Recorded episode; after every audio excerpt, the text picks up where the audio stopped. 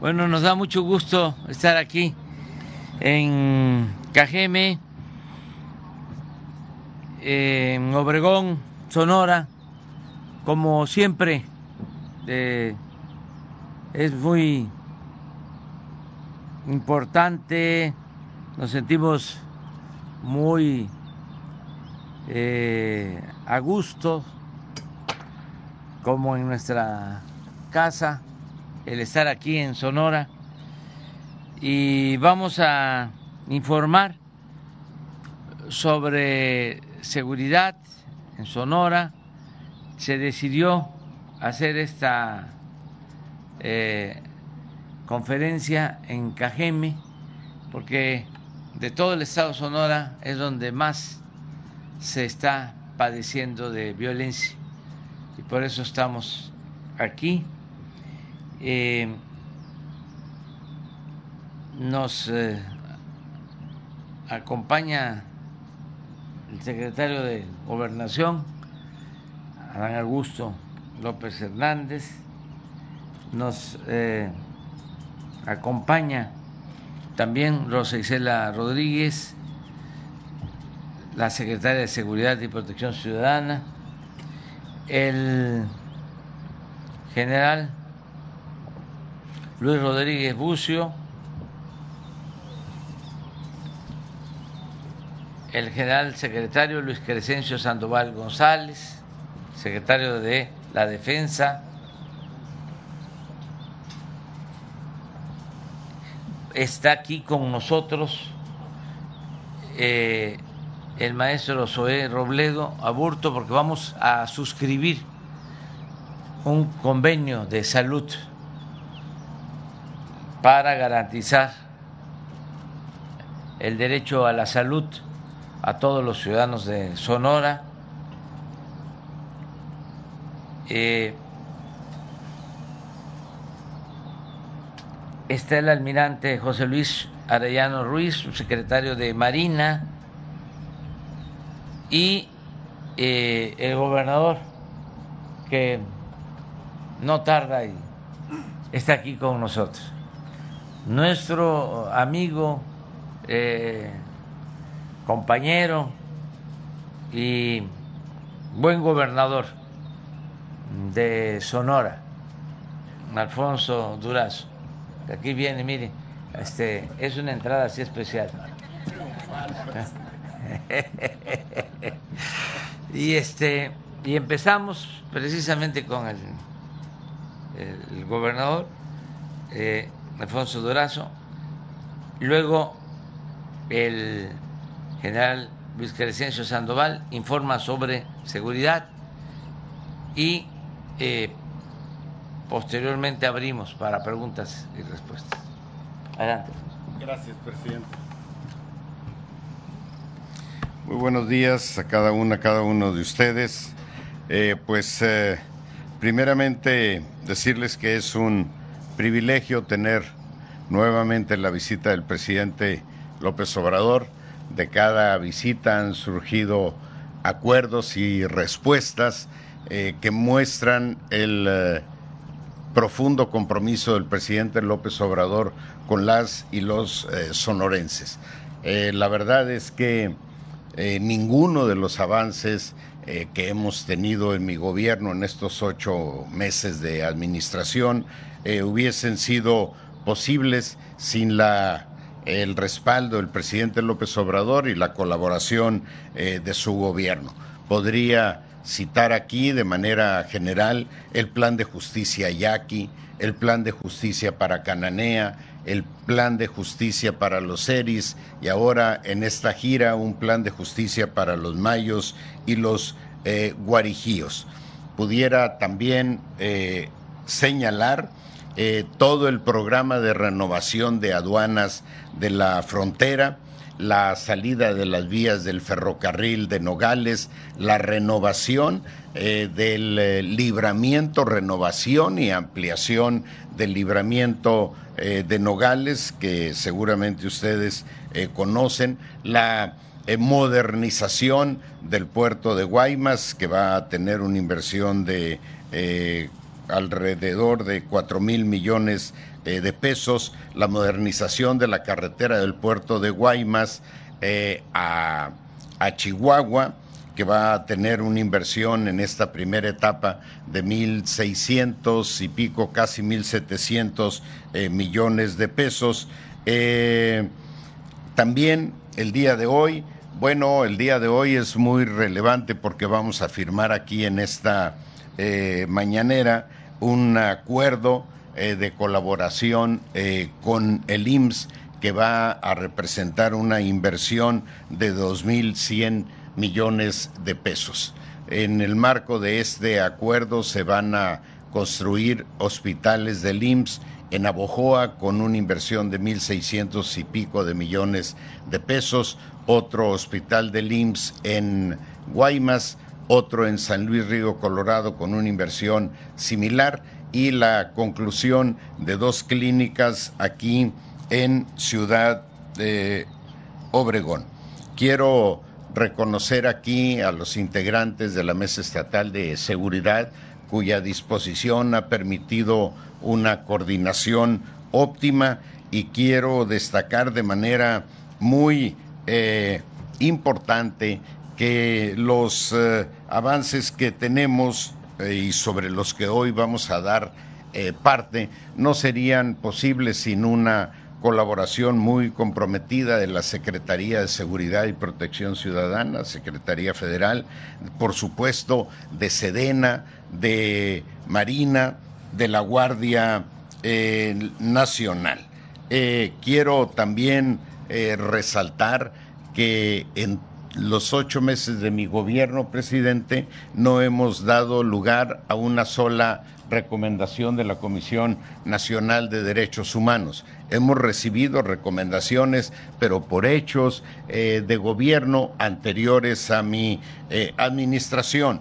Esto eh, significa que lo que hemos realizado lo hemos hecho en un marco de legalidad, de respeto a los derechos humanos. Asumimos con usted, presidente, que la eficacia en el combate a la inseguridad no debe darse con cargo a la violación de los derechos humanos. Eh, coincidimos, apoyamos su decisión de cuidar la vida humana de todas, todos los ciudadanos como lo más preciado de nuestra eh, sociedad. Y aunque llevamos poco tiempo en el gobierno, eh, presidente, en el ámbito de seguridad, podemos ya mostrar algunos avances. Pero, como he dicho en otras ocasiones, es imprescindible construir instituciones para ser instituciones estatales, para ser más eficaces en el combate a la inseguridad. Si tenemos eh, Ahí voy a presentar de manera muy rápida algunos, eh, eh, algunos eh, datos, algún apuntador y también si tienen a la mano un, un micrófono.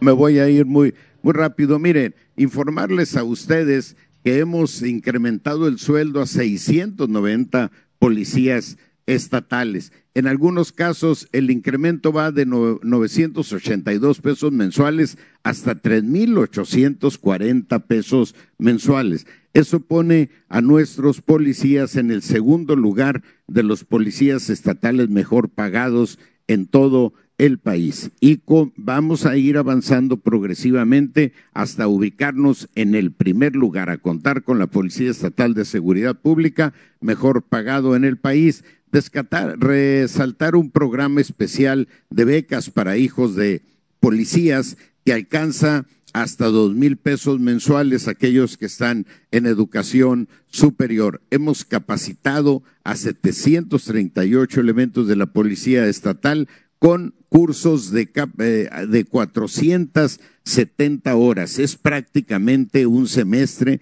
es una cosa excepcional y en esta capacitación tiene mucho que ver con la formación de los policías, también con una perspectiva de género toda vez que uno de los problemas que tenemos en el Estado es la violencia intrafamiliar. Adelante, por favor. Bueno, eh, tenemos el 93, hemos avanzado el 93% de los elementos de la Policía Estatal de Seguridad Pública tienen examen de control de confianza, que es eh, un requisito fundamental que garantiza un desempeño transparente de cada uno de los policías. Eh, antes había 27, solo 27 de 72 comisarios que tenían aprobado este examen. Ahora tenemos 48. Hay 13 comisarios reprobados que vamos a, proceder a que se regularicen y a relevarlos temporalmente en tanto aprueban el proceso, el proceso y están 11 en proceso. Adelante, por favor. Bueno, rescatamos las instituciones del, eh, las instalaciones, perdón, del Instituto Superior de Educación Pública del Estado. Tenemos en este momento en, en formación 530 cadetes estatales y municipales. Es una cosa excepcional. Nunca había funcionado en estos términos la academia. Estamos formando custodios, elementos de la Fiscalía Estatal, elementos municipales y también elementos de seguridad privada. Aquí hay, la verdad, pues eh, mucho por hacer, por ordenar, por regularizar, pero ya contamos con 100 instructores eh, de la eh, seguridad privada. Adelante, nos vamos más rápido. Bueno, de desde el inicio de mi gobierno hemos detenido a 1.262 personas, 755 de ellos por actividades vinculadas al crimen organizado. Adelante. Eh, bueno, hemos eh, dedicado mucha atención al tema de la violencia familiar y de género. Decretamos el protocolo Salva, que recibe eh, fíjense ustedes, recibimos 5.962 llamadas al mes por violencia familiar. Y la violencia familiar es obviamente generadora de, pues, eh, personas que en el transcurso del tiempo pueden desembocar en una carrera eh, criminal. tenemos el código violeta también con llamadas al 911 para una atención con perspectiva de género. Adelante. Hemos regularizado 15.754 vehículos. Adelante, vámonos. Eh, bueno, te hemos capacitado 52 agentes de la Fiscalía General de Justicia del Estado, pero esta es una certificación internacional y Sonora ocupa el primer lugar a nivel nacional en elementos ministeriales que tienen esta certificación. Adelante. Resultados, presidente, el plan emergente de ejecución de órdenes de aprehensión en ocho meses. Eh, en los ocho meses anteriores a mi gobierno, 1.174. En los ocho meses de mi gobierno, 1.570. Aquí tenemos un incremento de 33.7 en órdenes de aprehensión. De estas, 130 eran por homicidio doloso, es decir, hemos eh, eh, ejecutado órdenes de aprehensión contra 130 vicarios. Adelante. Bueno, aquí está el plan de justicia en Miguel Alamán, que ya está en construcción. Adelante. El de Ciudad eh, de San Luis Río Colorado, que tiene 65% de avance. Adelante, no me detengo. Bueno, el delito de feminicidio, que ustedes saben que en el estado de Sonora es una tipificación muy eh, flexible de todos los feminicidios que ha habido. Este es el comportamiento de 2017, 18, eh, 2021. Aquí el 98.3% han sido resueltos. Adelante. Eh, se han localizado el 2022 a 404 personas con vida de las reportadas eh, desaparecidas y 139 eh, cuerpos han sido identificados. Adelante. Bueno, la eh, Fiscalía, lo informamos oportunamente, preparó esta aplicación que la puede bajar cualquier persona y aquí lo importante es que en esta aplicación cualquier persona puede subir información que nos ayude a identificar a los cuerpos que tiene en este momento la Fiscalía General de Justicia del Estado. Eh, es decir, personas que conozcan un tatuaje, que conozcan su rostro, su ropa, particularmente familiares. En una dos semanas que tiene ya esta aplicación, hemos conseguido información eh, de la sociedad que nos ha llevado a la identificación de dos personas desaparecidas. Adelante. Bueno, aquí está comparativo de incidencia delictiva eh, del delito de homicidio doloso en Sonora. En enero-abril del 21 frente a enero-abril del 22 tenemos una baja del 14.3% y ese es el comportamiento de enero, febrero, marzo y abril. Adelante. Eh, en el caso de Cajeme, particularmente, enero-abril del 21 frente a enero-abril del 22, eh, una baja del 11.5%. Si comparamos solo los meses del año, enero, febrero, marzo, abril, tenemos una baja del 31.9% aquí en Cajeme. Claro que es eh, difícil sostener estas cifras cuando se presentan hechos de violencia de alto impacto, como el que sucedió ayer precisamente aquí en Cajeme con un jovencito, van tres jóvenes, amigos, en principio, eh, discuten dos de ellos y uno dispara y lo deja eh, lo asesina. Eh, pero esos hechos de violencia de alto impacto no modifican pues esta estadística que nos informa que aquí ha bajado el homicidio en 31.9%. Adelante, por favor. Eh, fíjense ustedes, el 95.9% de las personas que han perdido la vida están vinculadas al narcomenudeo, según los antecedentes con los que cuenta la Fiscalía de Justicia del Estado y la Secretaría de Seguridad. Adelante. Adelante. Bueno, aquí están, en el caso de Obregón, fíjense ustedes, en el marco del programa Cero Impunidad, eh, que coordina eh, CONACE, la Comisión Nacional Antisecuestros y la Fiscalía General de Justicia del Estado, con el respaldo de todas las instituciones federales y estatales de seguridad, se han detenido aquí en Obregón 183 generadores de violencia. Aquí están todos ellos y para ellos se ha conseguido eh, sentencia condenatoria. Esto en el marco del programa Cero impunidad que ha venido impulsando el presidente López Obrador y eh, ha, contado con la participación de la Secretaría de Seguridad, Sedena, Marina, La Guardia, eh, la Fiscalía Estatal, etcétera, etcétera. Adelante.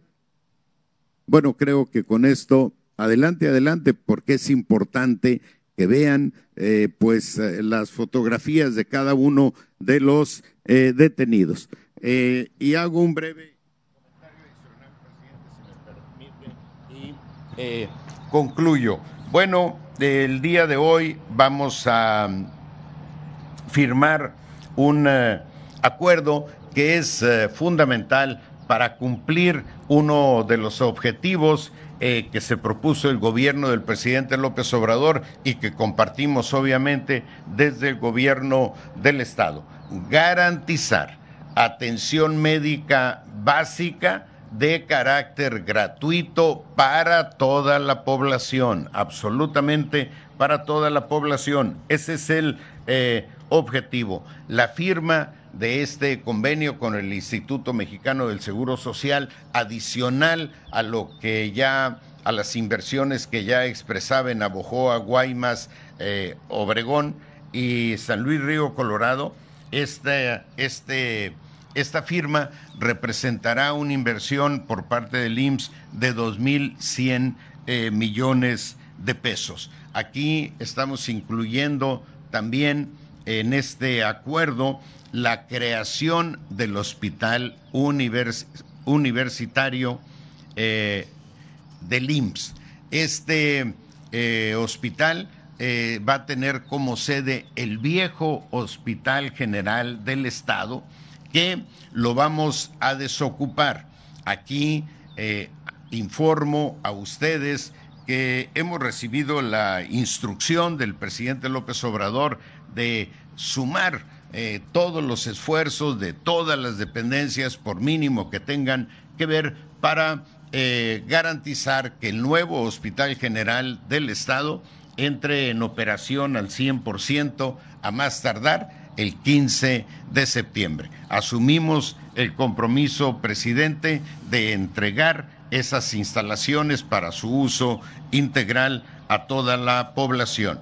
Una vez desocupado el viejo hospital general, vamos a eh, rehabilitarlo, modernizarlo y eh, destinarlo a la capacitación de las eh, a la atención de usuarios del Instituto Mexicano del Seguro Social, por supuesto, pero a la formación de nuestros médicos que tanto requiere el Estado y que provendrán eh, particularmente de la Escuela de Medicina de la Universidad de Sonora, que está cruzando las instalaciones del Hospital General y que tendrán capacidad, capacidad para formar en el ámbito de alguna especialidad hasta 100 estudiantes egresados del, em, de la Universidad, de la Escuela de Medicina de la Universidad eh, de Sonora. Bueno, eh, presidente, también eh, agradecer a usted, no lo mencioné en los apoyos, pero ya, presidente, concluimos la primera etapa de rehabilitación de la infraestructura de salud en el Estado con apoyo del INSABI. Ya entregamos 100 eh, instalaciones. Presidente, estas se encuentran ubicadas en poblaciones rurales. Nunca un gobierno había volteado hacia esas instalaciones de salud que estaban en franco deterioro. Ahora tenemos ya 100 eh, instalaciones concluidas y nos aprobaron un paquete de 50 adicional. Pero en el marco del convenio con el INSABI tenemos el compromiso de que continuarán apoyándonos hasta concluir la rehabilitación de 376 instalaciones de salud. Pues todo esto son hechos sin precedentes en el respaldo del gobierno federal al estado de Sonora. Yo eh, pues eh, reconozco de manera muy eh, comprometida esta disposición, este compromiso, esta sensibilidad del presidente López Obrador para responder a las y los sonorenses. Quedamos doblemente comprometidos con el proyecto de transformación que usted impulsa eh, a nivel nacional. Y siguiendo su ejemplo, eh, avanzaremos también en el compromiso de transformar al Estado de Sonora y estar a su lado, presidente, construyendo una nueva historia para nuestro país. Gracias, presidente, por su atención y espacio. Gracias.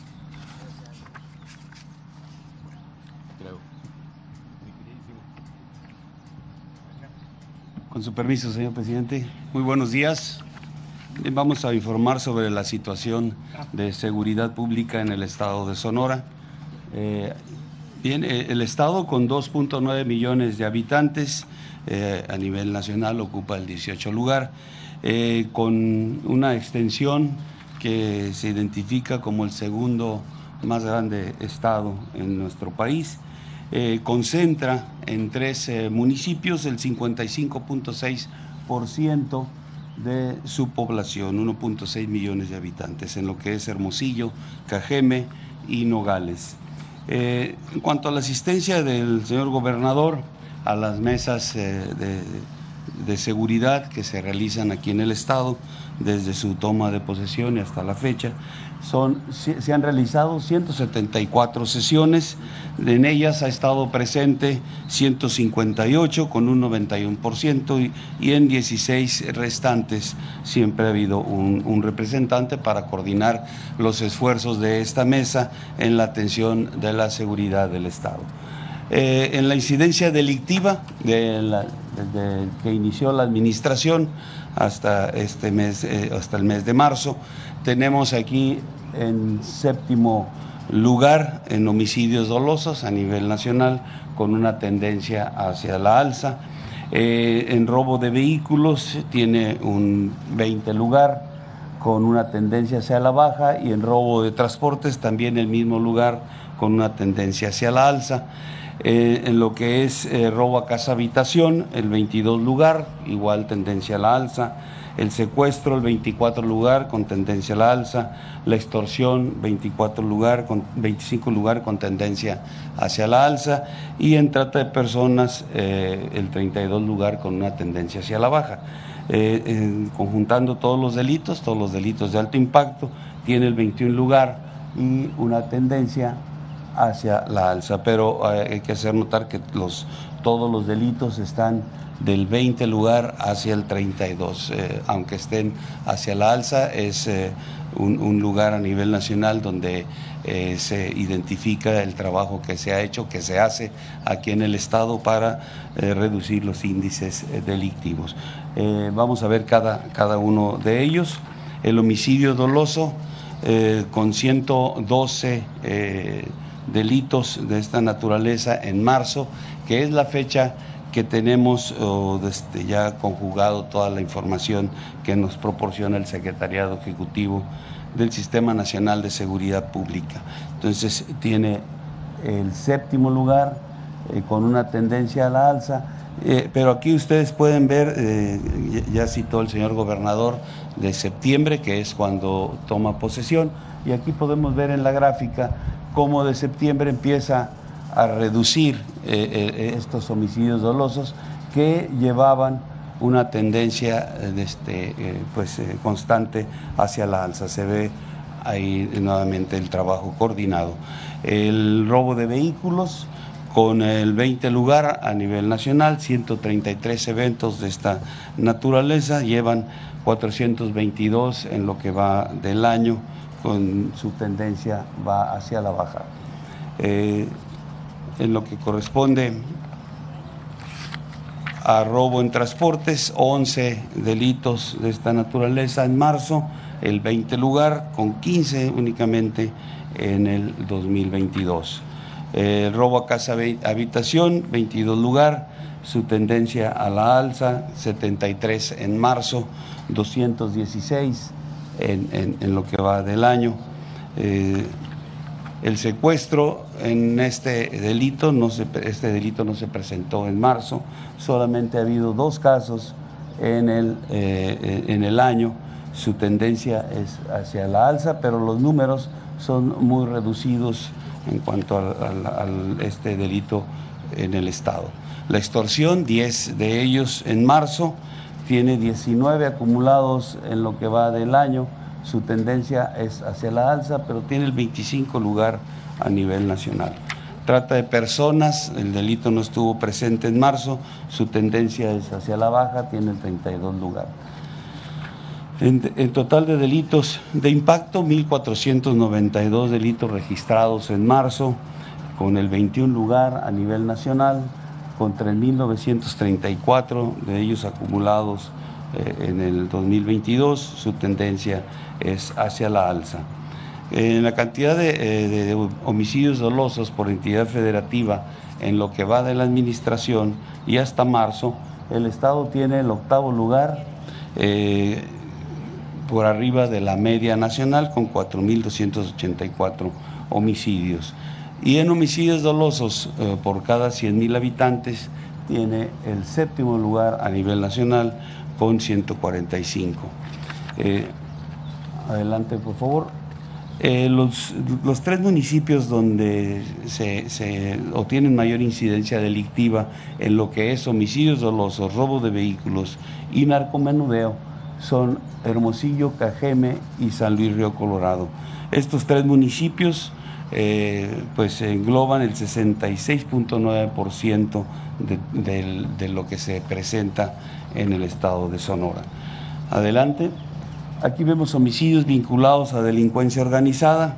Eh, también aquí observamos algo similar a lo que les cité de, homicidios, eh, aquí que son nada más los vinculados a delincuencia organizada, tiene el mismo comportamiento. Aquí tenemos una tendencia hacia la alza, viene la toma de, posesión del nuevo gobernador y eh, inicia eh, este registro con una tendencia hacia la, baja. Hay un, este, un comportamiento diferente y pues lo identificamos, como ya cité, del trabajo conjunto que se hace eh, en los tres órdenes de gobierno para poder eh, pues, eh, atender la seguridad de, la, de los ciudadanos.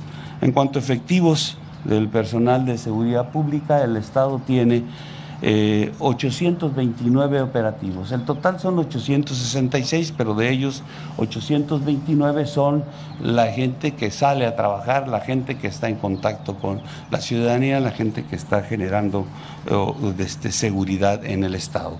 En cuanto al municipio, tiene 5.058, de ellos 4.472 son operativos, para un total de 5.924 y de ellos 5.301 eh, elementos operativos eh, de conformidad al promedio que se maneja o que maneja la ONU, tiene un déficit del 33%.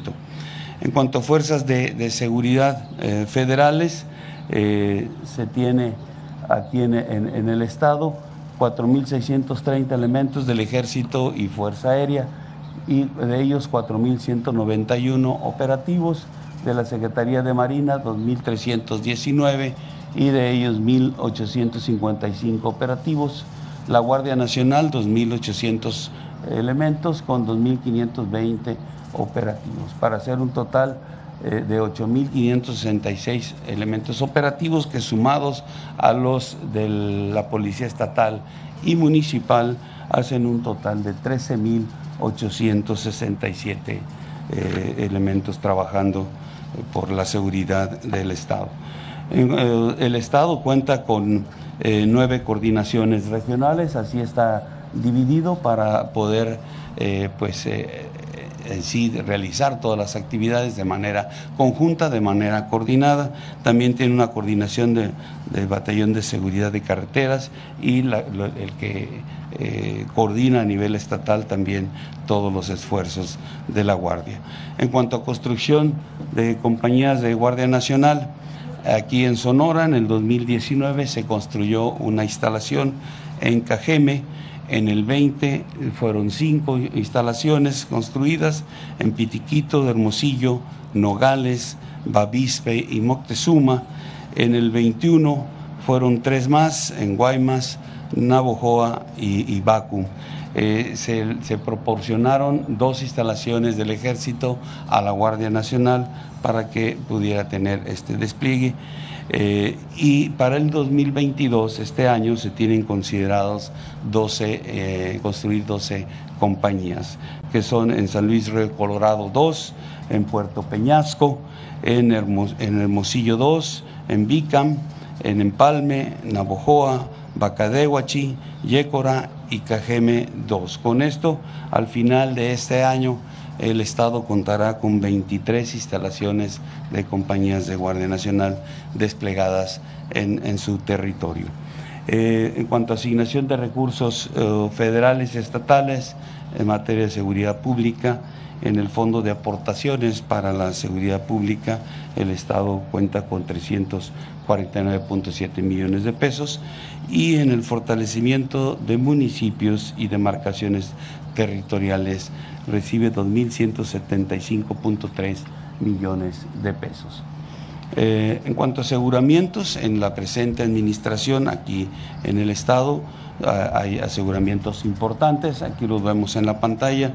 65.2 eh, hectáreas de marihuana erradicadas, 56.290 eh, kilogramos de marihuana asegurada, 12 plantíos de amapola erradicados que corresponden a 37.53 eh, hectáreas, 1.605 kilogramos de cocaína, 563 kilogramos de heroína, 29.610 kilogramos de metanfetaminas, de fentanilo, son 747.1 kilogramos de esta droga tan dañina, de goma de opio, 102.2 eh, kilogramos de goma de opio, de, opio 3.793 vehículos asegurados, 16 pistas de aterrizaje eh, este, inhabilitadas, 22 aeronaves aseguradas, 6.686 detenidos, 3.589 armas de fuego aseguradas, 6.9 millones de cartuchos asegurados, 40.000 cargadores, 324 granadas, 21.4 millones de pesos este, asegurados a la delincuencia y así como 4.7 millones de dólares. En el robo de hidrocarburos, el Estado cuenta con tres ductos en operación. En ellos se han detectado 121 tomas clandestinas. Eh, hay cinco municipios en los cuales se presenta este delito. Está Guaymas, que es la que ocupa el primer lugar, con 68 tomas, seguida de Hermosillo, Bacum, Cajeme y Empalme.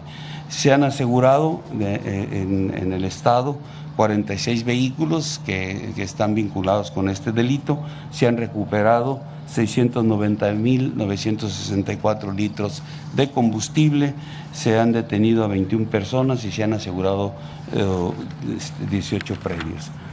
Eh, aquí en el Estado también eh, pues, eh, tenemos una, operación constante sobre la vigilancia del espacio aéreo para hacerlo restrictivo a vuelos ilícitos y en base a esa tarea se han generado 14 alertamientos aéreos con resultados positivos, teniendo pues, estos resultados importantes, cinco detenidos, fentanilo en polvo, 206.1 kilogramos de fentanilo en polvo, 1.692 pastillas de, fentanilo también, 100 kilogramos de heroína, 2.98 eh, kilogramos de goma de opio, 3.180 kilogramos de metanfetaminas y 408 de marihuana, 167 de cocaína, 5 aeronaves que se han podido asegurar. El resto, a pesar de ser resultados positivos, pues alcanza los, los eh, delincuentes a, aterrizar la aeronave, bajar eh, la carga ilícita y reiniciar el vuelo. Pero en cinco ocasiones no, no hemos, podido, hemos podido asegurar las aeronaves. Bien, en cuanto a búsqueda y rescate, ha habido 103 eventos, se ha este, eh, han participado 244 elementos en lo que es Ejército, Fuerza Aérea y la Secretaría de Marina y se han rescatado a 71 personas. Y finalmente, en cuanto al plan DN3, plan Marina y plan de la Guardia Nacional, eh, se tiene una participación de 268 elementos de la Guardia Nacional, 172 eh, de la Secretaría de Marina y del Ejército y Fuerza Aérea 10.226 elementos para eh, un total de 25.847 personas beneficiadas, principalmente atendiendo heladas, incendios forestales, lluvias, incendios urbanos, accidentes vehiculares y accidentes aéreos. Es todo, señor presidente. Muchas gracias. Vamos. Ah, este, vamos a suscribir el convenio de salud. Tenemos tiempo. ¿Sí? ¿Hay una presentación? Sí, es una cosa muy. A ver. Muchas gracias, señor presidente. Muy buenos días, gobernador. Buenos días a todas y a, todos. Eh, para comentar justamente sobre el plan de salud para el bienestar eh, en este caso para el estado de Sonora. Es el, plan que se presentó a nivel nacional el 3 de mayo y que tiene que ver con la atención de aquellas personas que no cuentan con, seguridad eh, social para que tengan atención médica de calidad, medicamentos eh, gratuitos. el encargo del presidente fue centralizar, federalizar el, el, sistema de salud históricamente fragmentado en nuestro país a través de este modelo, del modelo del IMSS Bienestar. Y los aspectos que se buscan fortalecer son la infraestructura en el primer y en el segundo nivel de atención, el tema del equipamiento, el personal, los gigantescos déficits de personal que, existen y obviamente el tema de los insumos, el abasto oportuno de medicamentos y de material de curación. Si pueden pasar la siguiente. Nos dimos a la tarea de realizar una radiografía, un diagnóstico de los servicios de salud que presta el gobierno estatal en los meses, en el mes de noviembre, eh, del 3 al 17 de noviembre del año pasado, se visitaron 343 unidades de primer nivel, además de 20, de 20 hospitales. Estuvieron 101 personas involucradas en este, en este proceso con las diferentes cédulas que revisan los temas del personal, infraestructura, el equipo, los roles de enfermería, etcétera. Y estos son los resultados que obtuvimos aquí en, en Sonora. Son las brechas entre lo que se tiene actualmente y lo que se debería de tener para que realmente esas unidades pues den un, servicio de calidad acorde al modelo. Estas brechas, los datos más importantes que, que, tenemos es que en el sistema estatal de salud hacen falta 1.287 médicos, es decir, que no tienen plaza, que no hay en sus plantillas, eh, no están considerados. Por eso es que tenemos muchas veces estos hospitales sin cirujanos o sin anestesiólogos y entonces un quirófano pues no se puede utilizar. 785 de ellos son médicos y médicas generales, 502 eh, especialistas. En términos del personal de enfermería, también hay un déficit importante de 2.751 personas y 96 de las categorías de paramédicos, que son camilleros, laboratoristas, conductores de ambulancia. En términos de la infraestructura, las necesidades son también importantes. Ya se ha comentado aquí por parte del gobernador, se han hecho esfuerzos y ya inversiones importantes en el primer nivel de atención, en estas unidades de primer nivel, con temas que tienen que ver con la seguridad de las instalaciones, pero también en el segundo nivel hace falta eh, residencias, unidades de cuidados eh, especiales para los neonatos, peines de laboratorio. Y finalmente en el, en el tema de equipamiento también se identifican cuáles son las necesidades de equipos, desde equipos muy grandes como los tomógrafos, rayos X, hasta cuestiones como camas hospitalarias, mesas quirúrgicas, pero también equipo básico, indispensable, estuches de diagnóstico o estetoscopios. En este sentido es que se hacen, a partir de estas brechas, los cálculos de las inversiones que tendría que tener o que tiene que tener el sistema estatal de salud para mejorarlo.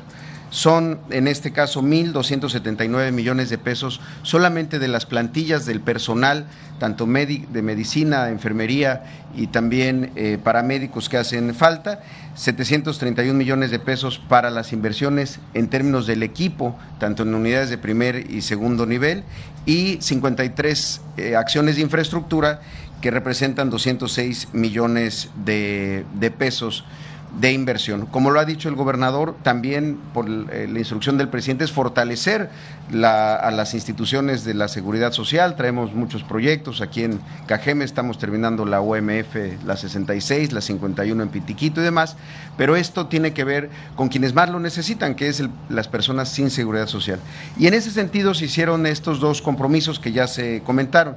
Si pueden pasar a la siguiente, eh, hicimos una serie de acuerdos con INSABI y con el gobierno del Estado para que el hospital, la sustitución del, eh, Hospital General de Hermosillo, eh, esté terminando, terminado y operando ya el 15, el 15 de septiembre. Ustedes lo saben, es un hospital muy grande, de 170 camas, 10 quirófanos, 30 mil metros cuadrados y que eh, está ya en la etapa de las pruebas de mucho del equipo, pero también del complemento de la plantilla de personal es el hospital eh, antiguo que pasa a este gran hospital, pero que necesita más eh, fortaleza en las eh, nuevas especialidades que va a atender y también por las dimensiones nuevas que requieren de más, más personal. Y como lo comentó el, el gobernador, si pueden pasar la siguiente, hoy también se está firmando un memorándum de entendimiento para que el anterior hospital general que está a, un costado de la, de la universidad, sea el nuevo hospital universitario IMSS, es decir, que sea operado por el Seguro Social enfocado en la formación de médicos especialistas. Se tiene un convenio ya que ha incrementado el número de residentes, de becas para residentes, de sedes de formación y con esto vamos a, estamos seguros a cubrir esas, esas necesidades. También se va a ampliar la relación de las residencias con la Universidad de Sonora y estamos planteando que este sea el hospital sede del nuevo centro de simulación para la excelencia clínica y quirúrgica. Se tienen tres en el país actualmente, uno en siglo XXI, otro en Guadalajara, otro en la T1 allá en Mérida, Yucatán, y este sería el número cuarto eh, que tendría el IMSS. Entonces, son los informes que tenemos el día de hoy, presidente, y si nos permite podemos pasar a la, firma tanto del convenio marco para la transferencia de los servicios de salud del Estado de Sonora y el, el memorándum para el hospital.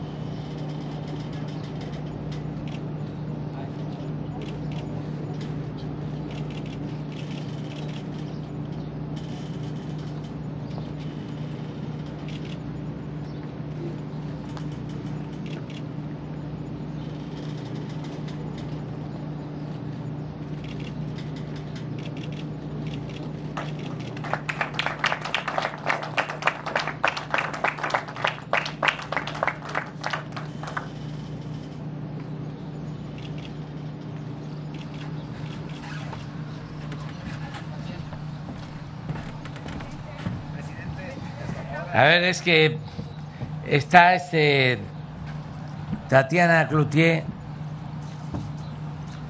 en Europa y quiere eh, dar una noticia. A ver si es posible. Tatiana, te escuchamos. Muy buenos días, señor presidente. Saludo con mucho gusto a todos los compañeros de la prensa, compañeros de gabinete, señor gobernador pues anunciarles y compartirles que estamos... Así, adelante. A ver, adelante. Sí, ya.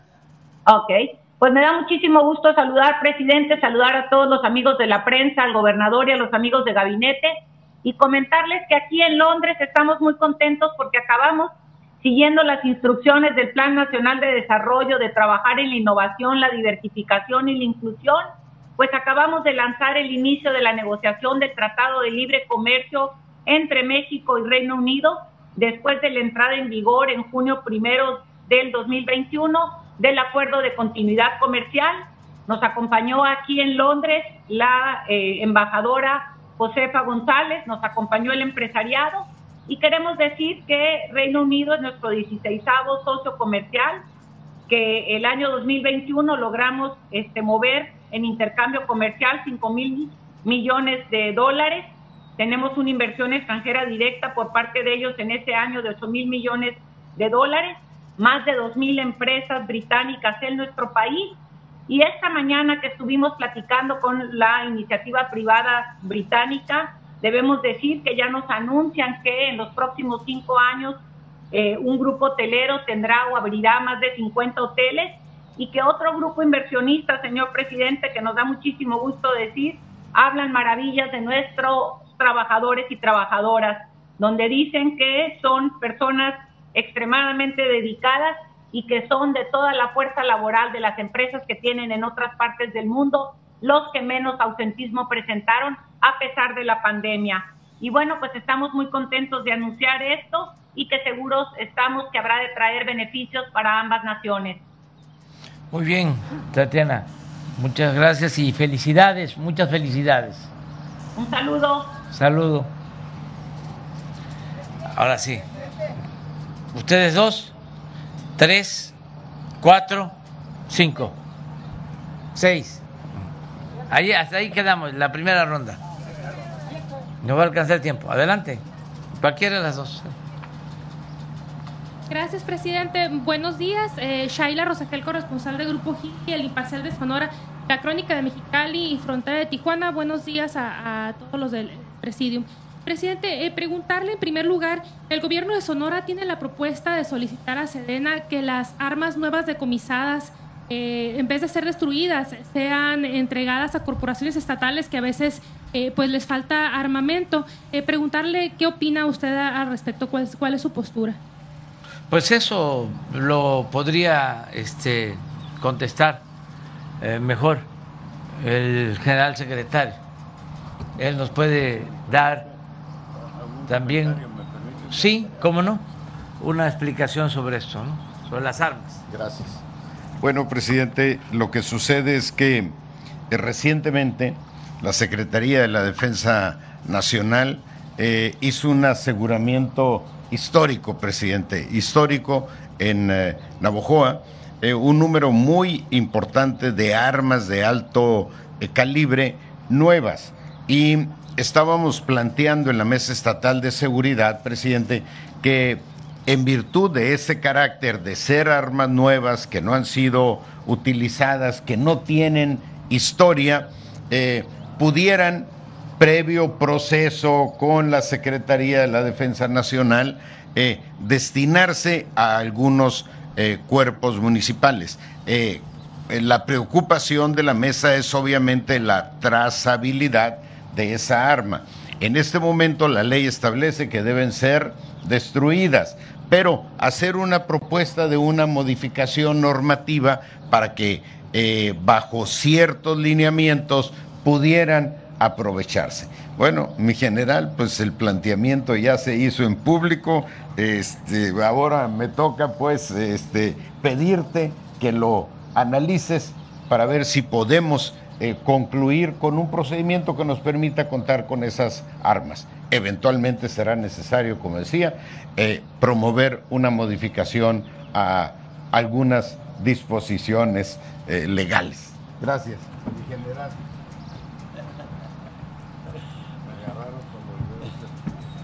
Con permiso, señor presidente. Efectivamente, la, ley está, restringe esta parte, pero bueno, son armas eh, que no todo el tiempo están en las mejores condiciones. Eh, habría que eh, hacer quizá un análisis de cada una de ellas y determinar cuáles pudieran ser utilizadas en otras organizaciones policiales en lo que es pues, los estados. actualmente sí las destruimos, se hace el aseguramiento, se ponen a disposición de la autoridad correspondiente. Si no están vinculadas con algún eh, eh, delito de otra naturaleza, algún homicidio, pues se pasan a disposición de la Secretaría para eh, su, su, destrucción. Cuando están vinculadas a un homicidio, pues esas tienen que quedar bajo resguardo. Tenemos una cantidad importante a la fecha este, resguardadas eh, a disposición de los ministerios públicos, eh, pero bueno, podríamos hacer el análisis y ver de qué manera podemos eh, cumplir con esto.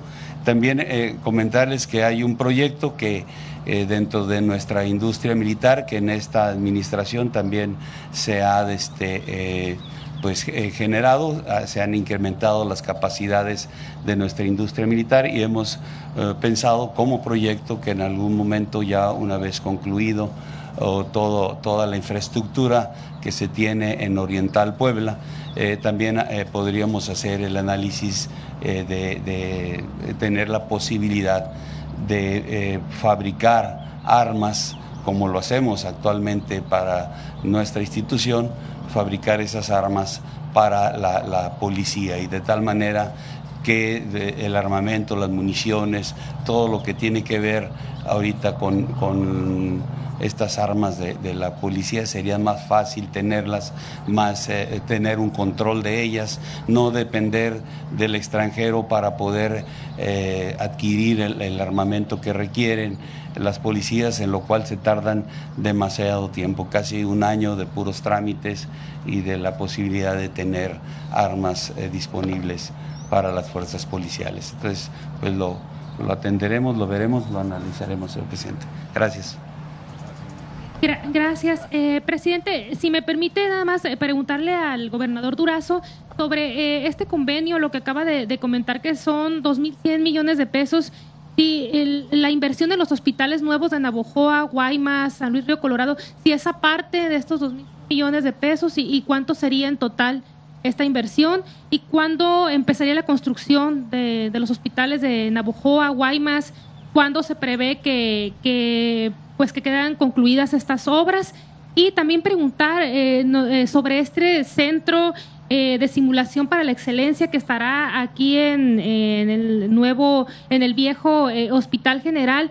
¿Qué, qué conlleva, si nos pudieran ampliar un poquito, qué conlleva, qué se requiere para tener este, pues este nombramiento de centro de excelencia y qué, conlleva para el Estado, sobre todo?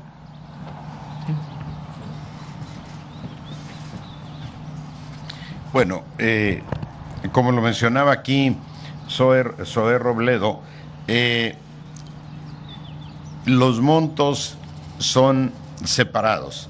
El hospital de Navojoa va a tener una inversión de 1.642 millones de pesos. Eh, el de Guaymas, una inversión similar. ahorita lo podemos precisar, tal vez un poquito más, un poquito menos. Eh, depende de las características del terreno y es lo mismo en el caso de San Luis Río Colorado, ronda los 1600 y pico.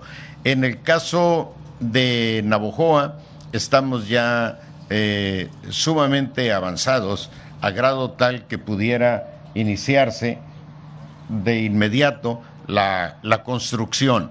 En el caso de Guaymas en todos lados estamos muy avanzados, pero por ejemplo en el caso de Guaymas es un proceso conseguir el terreno, luego que lo donen al ayuntamiento, luego el ayuntamiento lo dona a, al IMSS y es en ese momento que viene luego la licitación. Lo importante es que el recurso ya está disponible, ya lo tiene presupuestado el, el IMSS y nos falta obviamente cerrar pues todo ese proceso burocrático. Eh, vamos bastante, bastante bien, bastante bien. Eh, ya tenemos, por ejemplo, el terreno de Guaymas. Eh, en la semana se concluye el trámite para donárselo. Es la donación de un particular al municipio, luego del municipio al IMSS y luego el IMSS finalmente le va a pasar al Estado el presupuesto para ejercerlo desde el Estado en virtud de que el proceso administrativo es eh, simplificado o menos engorroso. No, soy, pues...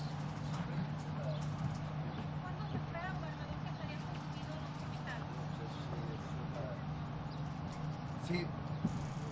Muchas gracias, eh, señor presidente. Creo que es importante esa aclaración las inversiones que se acaban de presentar es para el sistema estatal de salud, para la gente que no tiene seguridad social, para los 19 hospitales del gobierno del estado, para las más de 250 unidades de primer nivel, porque ahí es donde está la mayor necesidad.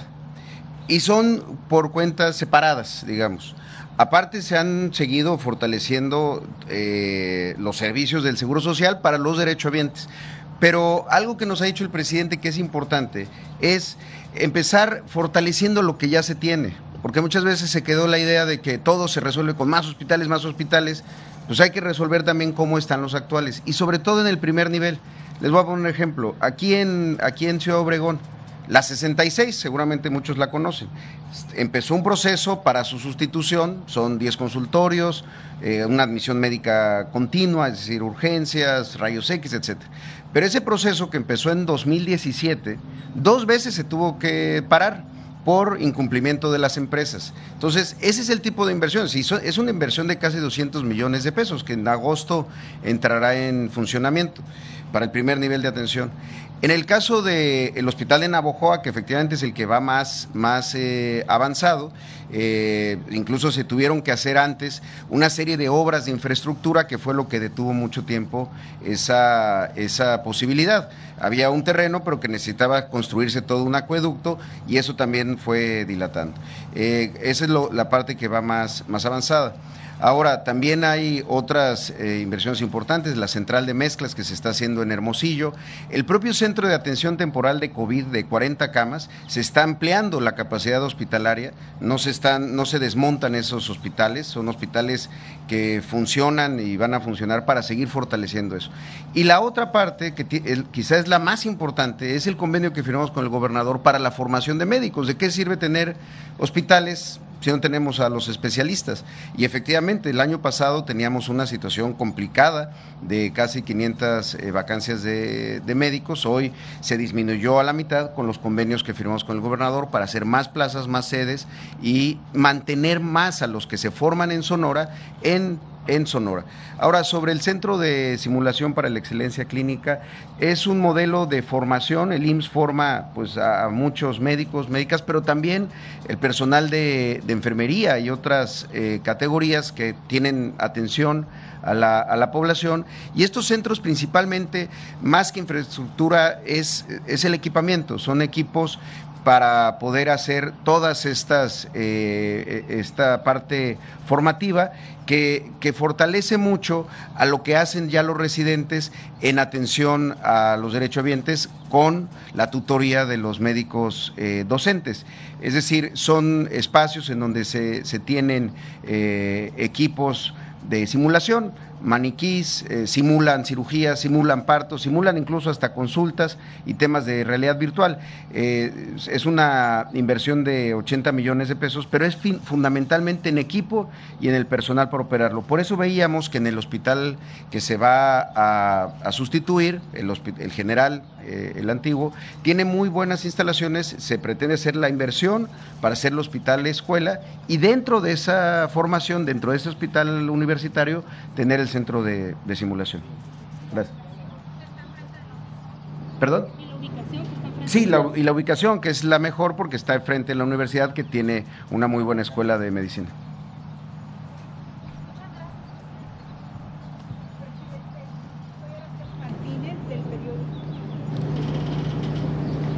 Bienvenido al Valle del Yaque. del periódico La Opinión de Los Ángeles hace más de 20 años de Ciudad Obregón, California. Y regresé, regresé este domingo para estar presente el lunes 16 de mayo en el aniversario luctuoso de mi amigo y mi hermano Jorge Miguel Armenta Ábalos, quien fue asesinado hace dos años.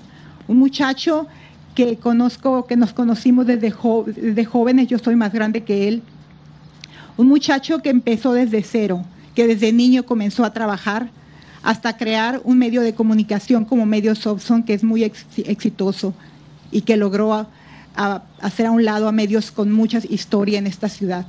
Su muerte, señor presidente, eh, nos ha dejado no solo a su familia y a sus amigos con un gran dolor en el corazón y a una comunidad que ha sido muy lastimada por la violencia como Obregón, pues nos ha dejado muy dolidos. A diferencia de otros casos de periodistas asesinados, en este caso no hemos visto que se haya hecho un esfuerzo por aclarar los hechos. Yo quisiera que usted eh, le dijera algo a su madre, a su madre doña Sonia, que tiene tatuado el dolor en su cara. Presidente, ¿habrá justicia para Jorge Miguel Armenta? Se lo pregunto porque si no se resuelve este caso, a los periodistas nos van a seguir agrediendo. En los 90, cuando yo trabajaba aquí, nos agredían eh, de muchas maneras, pero nunca se llegaba al extremo de mandarnos matar. Hubo muchas agresiones, yo las sufrí. Mi pregunta para ustedes, si habrá justicia para Jorge Miguel Armentábalos. Y le hago esta pregunta, aunque mucha gente me decía, no lo hagas, no lo hagas, no hagas esa pregunta. Es peligroso. Pero yo creo que Jorge Miguel lo hago en memoria de él, de un muchacho que fue un ejemplo para muchos jóvenes. Pues eh, trabajamos todos los días por la justicia. Eh, yo creo que eh, ningún gobierno le dedica, le ha dedicado tanto tiempo al problema de la inseguridad y de la violencia como el gobierno que yo represento. Nunca se había visto que todos los días, de 6 a 7 de la mañana, este, nos reuniéramos. Del presidente, el secretario de la Defensa, el secretario de Marina, la secretaria de Seguridad Pública, todos. Nunca se había visto que se atendiera diariamente el problema de la violencia. Es más, los asesinatos, los homicidios, se eh, daban a conocer en un informe quincenal. Y el presidente yo creo que eh, se enteraba cada 15 días, por lo mismo. Ahora no. Ahora es diario. Les puedo decir cuántos asesinatos hubieron ayer, lamentablemente, en el país. ¿En dónde? Las causas, cuántos vinculados a la delincuencia organizada, en qué estados y en dónde no hubo homicidios. Y así, en todos los delitos. Pero no solo es sentarnos a recibir el informe, el parte, sino a tomar decisiones para enfrentar el problema de la inseguridad, de la violencia. Sostengo que lo mejor es atender las causas, y es lo que estamos haciendo, que los jóvenes tengan garantizado el derecho a la educación, al trabajo, combatir la pobreza, evitar la desintegración de las familias, fortalecer valores, no permitir que avance el estilo de vida consumista que se vino imponiendo en los últimos tiempos, el lujo barato, en fin, en eso estamos. Y por eso le puedo decir este, a la mamá de este compañero que perdió la vida, que fue asesinado, que vamos a seguir trabajando eh, hasta hacer justicia. Nos hemos propuesto no solo erradicar, desterrar la corrupción del país, sino también la impunidad. Y cuando tú dices eh, que dudabas o que te decían que este, a lo mejor no era conveniente que lo denunciaras, pues te diría que a diferencia de antes, los crímenes no tienen que ver con la autoridad.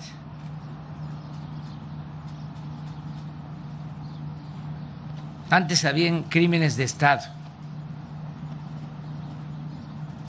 era lo que predominaba. El Estado era el principal violador de los derechos humanos. Ahora no es así. Porque eh, ya no hay esa relación de complicidad que existía. Hemos evitado que se asocie la autoridad con la delincuencia organizada. Sigue habiendo, porque estamos en un proceso de transición, y fue mucho el descuido, 36 años de una política en donde lo único que le importaba a los gobernantes era robar. O facilitar el saqueo en beneficio de un grupo minoritario que eran los dueños de México. Eso ya no sucede. Entonces, vamos a seguir eh, atendiendo nuestra responsabilidad, lo hacemos por convicción y no vamos a dejar de trabajar para garantizar la paz y la tranquilidad. Tomamos en cuenta lo que estás planteando. Ayer, todos los jueves, damos a conocer eh, cómo se combate la impunidad en lo que va de este año. En casi todos los casos de asesinatos de periodistas donde no hay vinculación de autoridades, sino que tiene que ver, desgraciadamente, con el crimen eh, organizado, las bandas.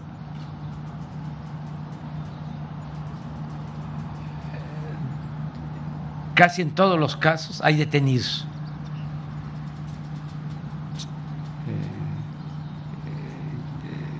no hay eh,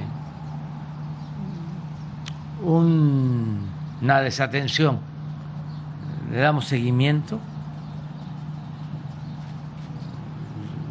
Les puedo poner un ejemplo. Aquí en Sonora. Me gustaría que el general les informara porque ayer o antier se detuvo a uno de los que participaron en el asesinato de mujeres y de niños en Bavispe. Entonces me gustaría que eh, informara cuántos detenidos eh, hay de esos crímenes, cuántos nos faltan.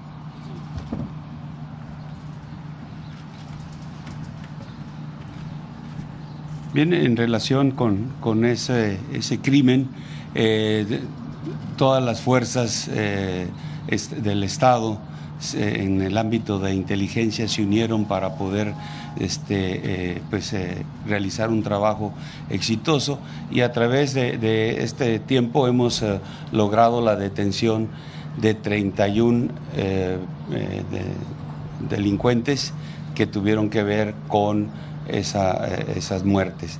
El trabajo se ha hecho, repito, con la Secretaría de Marina, con el CNI, eh, con la Secretaría de Seguridad, con eh, la Secretaría de la Defensa, la Fiscalía General de la República, con CONACE, todos de manera conjunta se han aportado los esfuerzos para poder lograr este éxito. 31 detenidos y solamente nos, nos faltan siete siete de ellos, los cuales ya tienen orden de aprehensión. Eh, este, y, bueno, se está eh, tratando de localizarlo, sigue este esfuerzo conjunto de manera permanente para poder llegar al final de, de, esto, lograr la detención de los 38, de los 38 delincuentes que participaron en, esta, en este asesinato. El día de, eh, ayer, como mencionó el presidente, se detuvo en, eh, en, Chihuahua este, uno de, estos elementos que eh, es perteneciente al grupo delictivo de la línea. Entonces, eh, pues, eh, el, repito, el esfuerzo ha sido constante y este, pues buscamos que a la brevedad podamos tener esas, esas siete detenciones que nos faltan por, para concluir como resultado de toda la investigación y de todo el trabajo conjunto. Decirle a la, a la mamá del compañero periodista que perdió la vida, que le mando un abrazo y que este, vamos a seguir eh, buscando a los responsables. Rosa Isela va a tomar nota para este, dar seguimiento y decirte también a ti que vamos a atender tu, tu petición, tu demanda.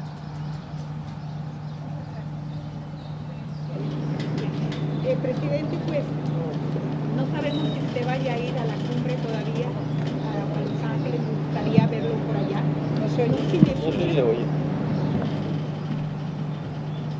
presidente, ojalá lo tengamos en Los Ángeles, sabemos todavía, pero quisiera darle una pregunta acerca de nuestros héroes vivientes, eh, los que en los últimos años cada vez mandan más remesas a México, que son los que pusieron los muertos en el COVID, migrantes, mexicanos y latinos. El presidente, hay una eh, preocupación que me han planteado es de que les gustaría mucho, eh, se lo han hecho ya saber, eh, reunirse con usted Estados Unidos o en México para pues plantearles diferentes necesidades. Yo sé que usted es muy ocupado, asuntos mucho urgentes que atender en nuestro país, pero ellos también quisieran, eh, pues como motor de la economía de México y de Estados Unidos, usted se sentara con ellos a platicar, tal vez no les pueda resolver todos los problemas que tienen, pero el solamente escucharlos les traería un gran alivio. Entonces, eh, me gustaría, porque han mandado cartas a los diferentes embajadores que hemos tenido pidiendo una reunión con usted cuando ha visitado Estados Unidos al presidente Trump, al presidente Biden. Usted ha ido con una agenda muy apretada. Ellos eh, no quieren reunirse con los cónsules porque pues los cónsules están ahí, quieren verlo a usted y hay que recordarle, presidente, que Usted obtuvo más del 70% del voto de los mexicanos que vivimos en el exterior y ahora que fue el proceso revocatorio también fue más del 70%. Entonces, eh, yo creo que ellos se merecen que usted los escuche y que pues escuche, como le digo, quizás no va a poder haber presupuesto para todas sus necesidades, pero es importante, quisiera ver qué les puede, puede decir, si se va a poder dar esa reunión en los próximos tres años de su gobierno.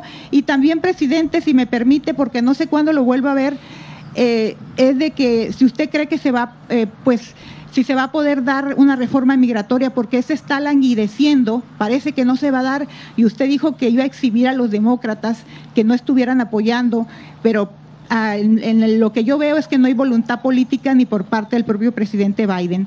Así que muchas gracias, presidente. Bueno, pues a mí me gustaría ir de nuevo a la placita Olvera, este, y hacer un meeting. Recuerdo mucho cuando estuve este, allá y pues siempre recuerdo con cariño a nuestros paisanos. Y siempre están en los temas que tratamos con el gobierno de Estados Unidos la última vez que estuve eh, hice el compromiso de plantearle al presidente Biden lo de la regularización de los paisanos. Lo dije en Nueva York, en la ONU, y cuando estuve en Washington, poco después, se lo planteé al presidente Biden. Y lo voy a seguir. Este, sosteniendo porque fue un compromiso. Incluso ya lleva tiempo. El primer compromiso lo hizo el presidente Obama acerca de la regularización. Y el presidente Biden era vicepresidente. Y tratamos ese asunto en 2012. Yo era apenas candidato, la segunda vez a la presidencia. Y él vino y tuvimos una entrevista y tratamos ese tema. Y se habló de que estaban las elecciones por celebrarse en Estados Unidos el primer periodo del presidente Obama. Y que pasando las elecciones iban a tener ellos más posibilidades. Porque eh,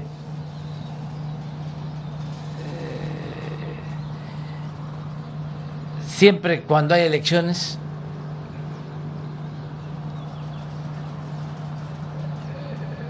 actúan con cautela. Pasa allá y pasa en México y pasa en todos los países.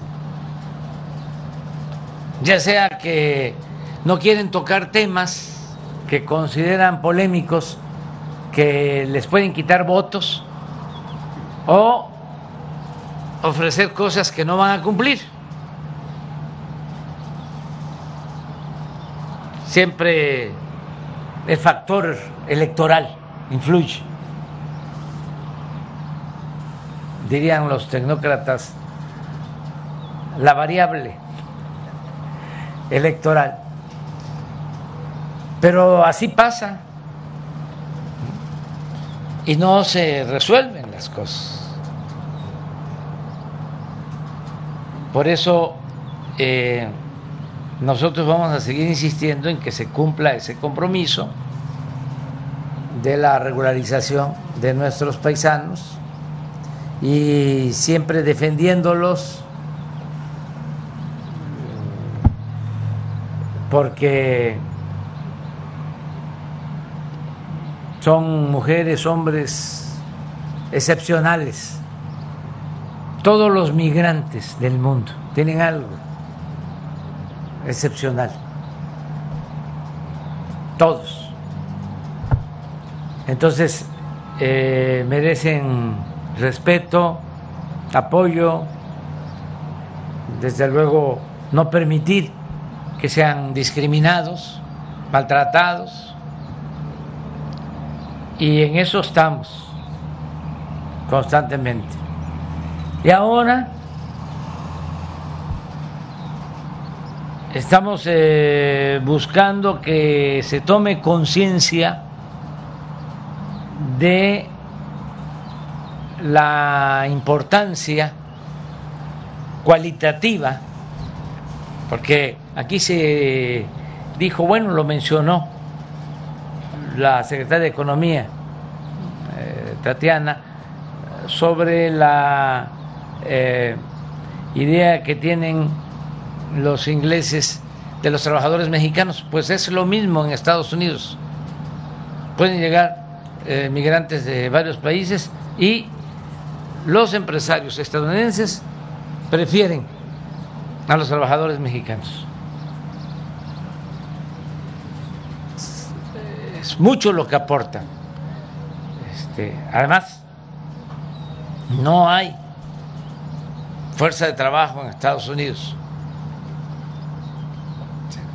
Este, y eh, estamos llevando a cabo pues conversaciones para ordenar el flujo migratorio, pero esa es la parte eh, cualitativa que también tiene que ver con la importancia del trabajo porque se piensa que en una empresa lo importante es el capital o la tecnología. Pues sí, importa el capital, importa la tecnología, pero el alma en cualquier actividad productiva, lo mero principal es el trabajo. Entonces, aparte de eso, independientemente de eso, está lo cuantitativo. Resulta que los hermanos cubanos que están en Estados Unidos son cuatro millones y tienen sus representantes una gran influencia. Hasta para este orientar políticas de Estados Unidos con relación al resto del mundo.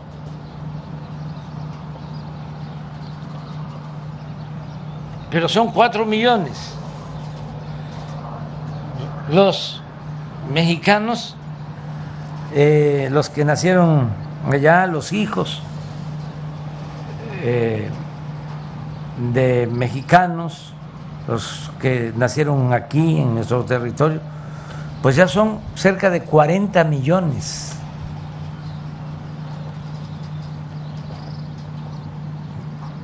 Entonces, de 4 millones a 40. Mayor número de migrantes eh, son mexicanos, son 40 millones casi, 5 millones de puertorriqueños, 4 millones de cubanos. Todo respeto, Canadá, ese gran país, esa gran nación, con todo ese territorio, tiene 38 millones de habitantes. Y los mexicanos en Estados Unidos, 40 millones. Entonces somos muy respetuosos de las políticas internas de Estados Unidos por nuestros principios de no intervención y de autodeterminación de los pueblos. Pero no vamos a permitir que en las campañas, para supuestamente ganar votos, se desaten eh, cuestionamientos a migrantes mexicanos. No aceptamos la xenofobia, no aceptamos el racismo. Y si un partido, candidatos, pensando que si hablan mal del mexicano van a sacar votos, pues nosotros desde aquí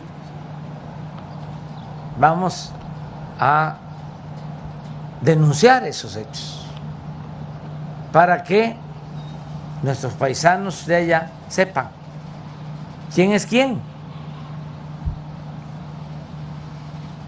Entonces, eso es lo que estamos viendo. Y lo de la cumbre se está eh, analizando. Eh, ya conocen ustedes cuál es nuestra postura. Queremos que se invite a todos, porque es cumbre de las Américas.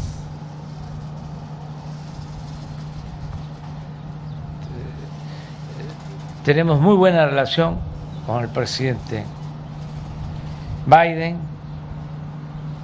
con el gobierno de Estados Unidos, y estamos en eso. Hemos estado en conversaciones.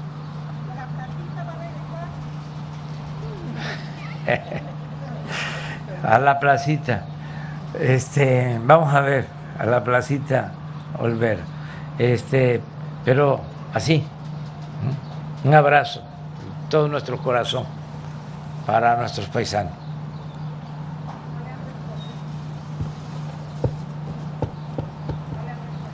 Estamos en eso, estamos en eso. ¿Qué tal? Buenos días, señor presidente. Demián Duarte del Sonora Power. Es bienvenido, como sabe usted, siempre a nuestra tierra y agradecerle de veras en nombre de muchísimos sonorenses que hacen nosotros por voltear a ver a nuestro estado, por hacerle caso aquí al gobernador Durazo con todos los proyectos de infraestructura. El tema la vinculación con Chihuahua es muy importante. Queremos que el puerto de Guaymas pues resurja como diferente para ser competitivos y tener mayor desarrollo económico. Eh, señor presidente, eh, le quisiera plantear un tema. Estamos hoy parados en un municipio que es de los 50 municipios eh, prioritarios, se llama en materia de seguridad pública. Aquí en Sonora tenemos tres, Cajeme, Hermosillo, Nogales. Bueno, aquí en la región noroeste, usted sabe, está Tijuana, está Ciudad Juárez, está por allá Mexicali, también Culiacán, que son de los que me acuerdo. y hay un fondo que se aprobó de dinero que se les decomisó a los extorsionadores fondo por 2.300 millones de pesos, que incluso en alguna reunión se comprometió que se iba a distribuir entre los prioritarios. El asunto es que una vez que eh, Leonel Cota salió de ahí del secretariado ejecutivo, pues ese asunto parece que se diluyó. Eh, y los alcaldes de acá de Sonora eh, me han insistido en la, en la trascendencia que tiene este fondo por la cuestión que tiene que ver con el equipamiento de las corporaciones municipales y la estructura de seguridad en propios municipios. Usted sabe aquí en KGM es el tema, ¿no? El tema de la seguridad. Eh, y bueno, eh, seguramente en Hermosillo eh, tenemos la preocupación de que no se nos vaya pues a convertir en una situación de, foco rojo en particular. Lo mismo Nogales. Pues pedirle, bueno, preguntarle, ¿no? En particular si existe la posibilidad de que se haga esto. Y quiero, quiero aprovechar eh, que va a estar usted en Álamos este, hoy. Eh, como sabe, la, última vez que platicamos, este, le alertaba yo sobre el tema del incendio, que afortunadamente, bueno, eh, tuvo un final este, afortunado. el asunto es que la, infraestructura del municipio y sobre todo la, el tema que tiene que ver, por ejemplo, con los ejidos quedaron muy lastimados. Entonces están pidiendo apoyo. El alcalde de Álamos me decía decía que del 2017, debe recordar usted la operación del Fondo Minero, eh, le quedó, por ejemplo, un, acuerdo, eh, usted no llegaba todavía, de hecho, en ese momento, de 18 millones de pesos que están previstos y aprobados para infraestructura en el municipio. Este, la pregunta es si existe la posibilidad de que ese recurso, que es antes de las nuevas reglas de operación, pues pueda reactivarse, porque pues quieren invertir ahí eh, precisamente para la recuperación en, materia de lo que tiene que ver con Álamos. E, e, ese tema en, en particular, le quiero hacer otra pregunta. Bueno, pues eh, eh, en el caso del financiamiento para la seguridad, se está apoyando a Sonora y a todo el país y es bastante lo que se destina a la seguridad. Por ley se entrega un fondo a los gobiernos municipales no sé si aquí el general presentó la lámina de cuánto. A ver por qué no la pone. ¿Cuánto para seguridad se destina a municipios? Eh, el fondo que tiene que ver con son 2.175 millones de pesos. Esto va a los municipios.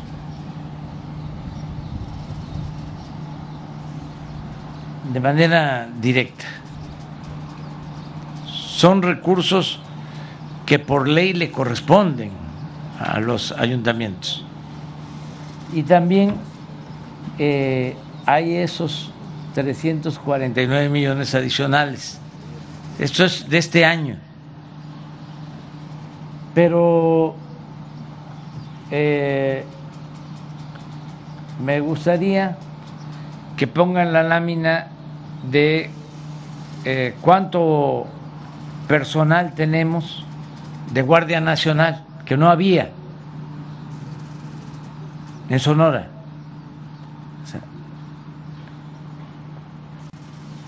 de eh, todos los elementos de la federación operativos del ejército, 4.191.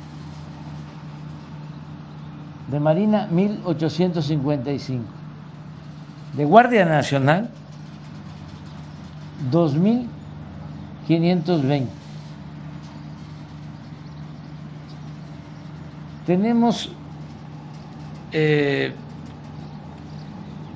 mucho personal y se están construyendo también cuarteles, instalaciones.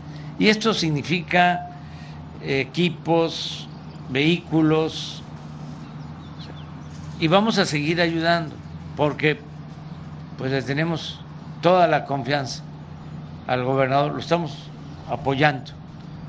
Eh, una vez que este, hablamos sobre este tema, yo le comenté, Alfonso, eh, tú eres eh, de toda nuestra confianza, eres una gente responsable, tienes experiencia, ya fuiste secretario de seguridad, este, eres honesto. el presupuesto del Estado, que no es mucho para las demandas, ¿sí? Trata de orientarlo a otras actividades y nosotros ayudamos en lo que tiene que ver con seguridad. Y lo está haciendo. Y también está haciendo este, lo que le corresponde. Pero sí no van a faltar los recursos. Y en el caso de Álamo, que en efecto vamos hoy y vamos a, estar eh, haciendo una gira de tres días en Sonora, este, eh, vamos a atender las demandas de la gente, eh, vamos a evaluar los programas de bienestar, eh, se va a incorporar Sonora, porque no todos los estados están en el programa Sembrando Vida, la vez pasada lo comentábamos, y las inversiones para Sonora son cuantiosas. Se hablaba nada más de salud, de dos mil millones de pesos adicionales para garantizar el derecho a la salud. Eso es recurso federal. Eh, el plan Yaqui son 10 mil millones de pesos. Eh, lo que se va a destinar al puerto de Guayma con la carretera para acortar los tiempos de Chihuahua a Sonora es un presupuesto considerable. Lo que se está eh, destinando, ya se tiene el presupuesto, ayer evaluamos, para Nogales, es una inversión importante.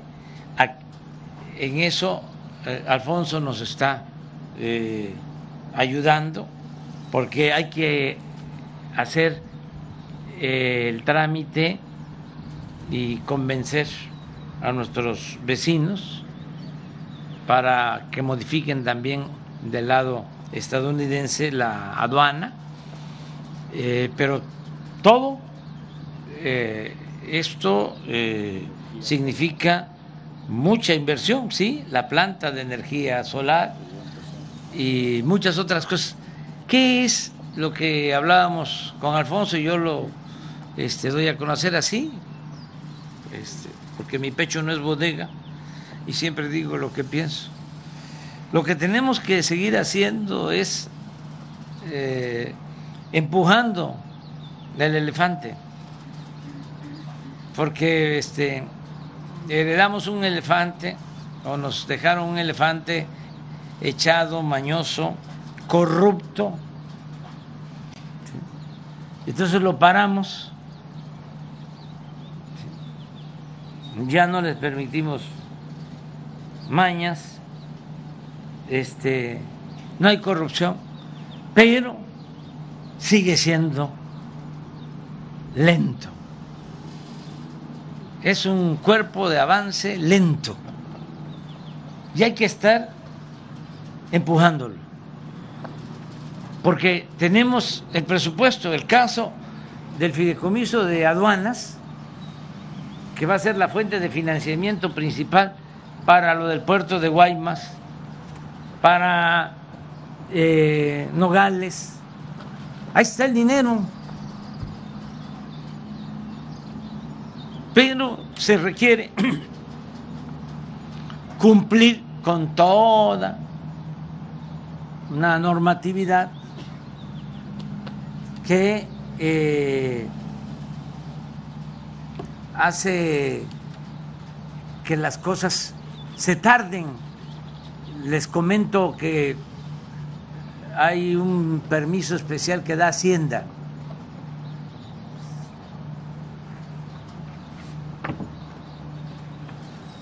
Es una clave. A ver si alguien me ayuda. ¿Acá? Registro de cartera. ¿Quieres hacer una obra? Necesitas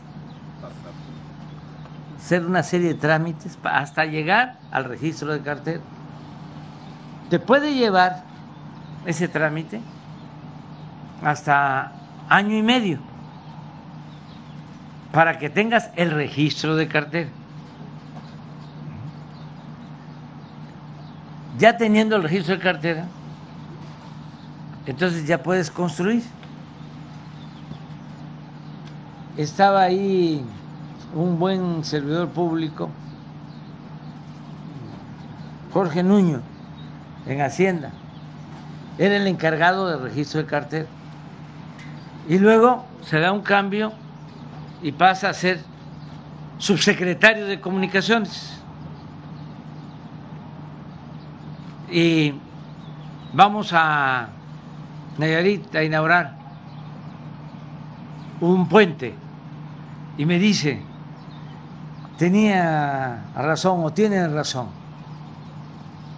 Llevó un año y medio el registro de cartera y el puente lo construimos en ocho meses.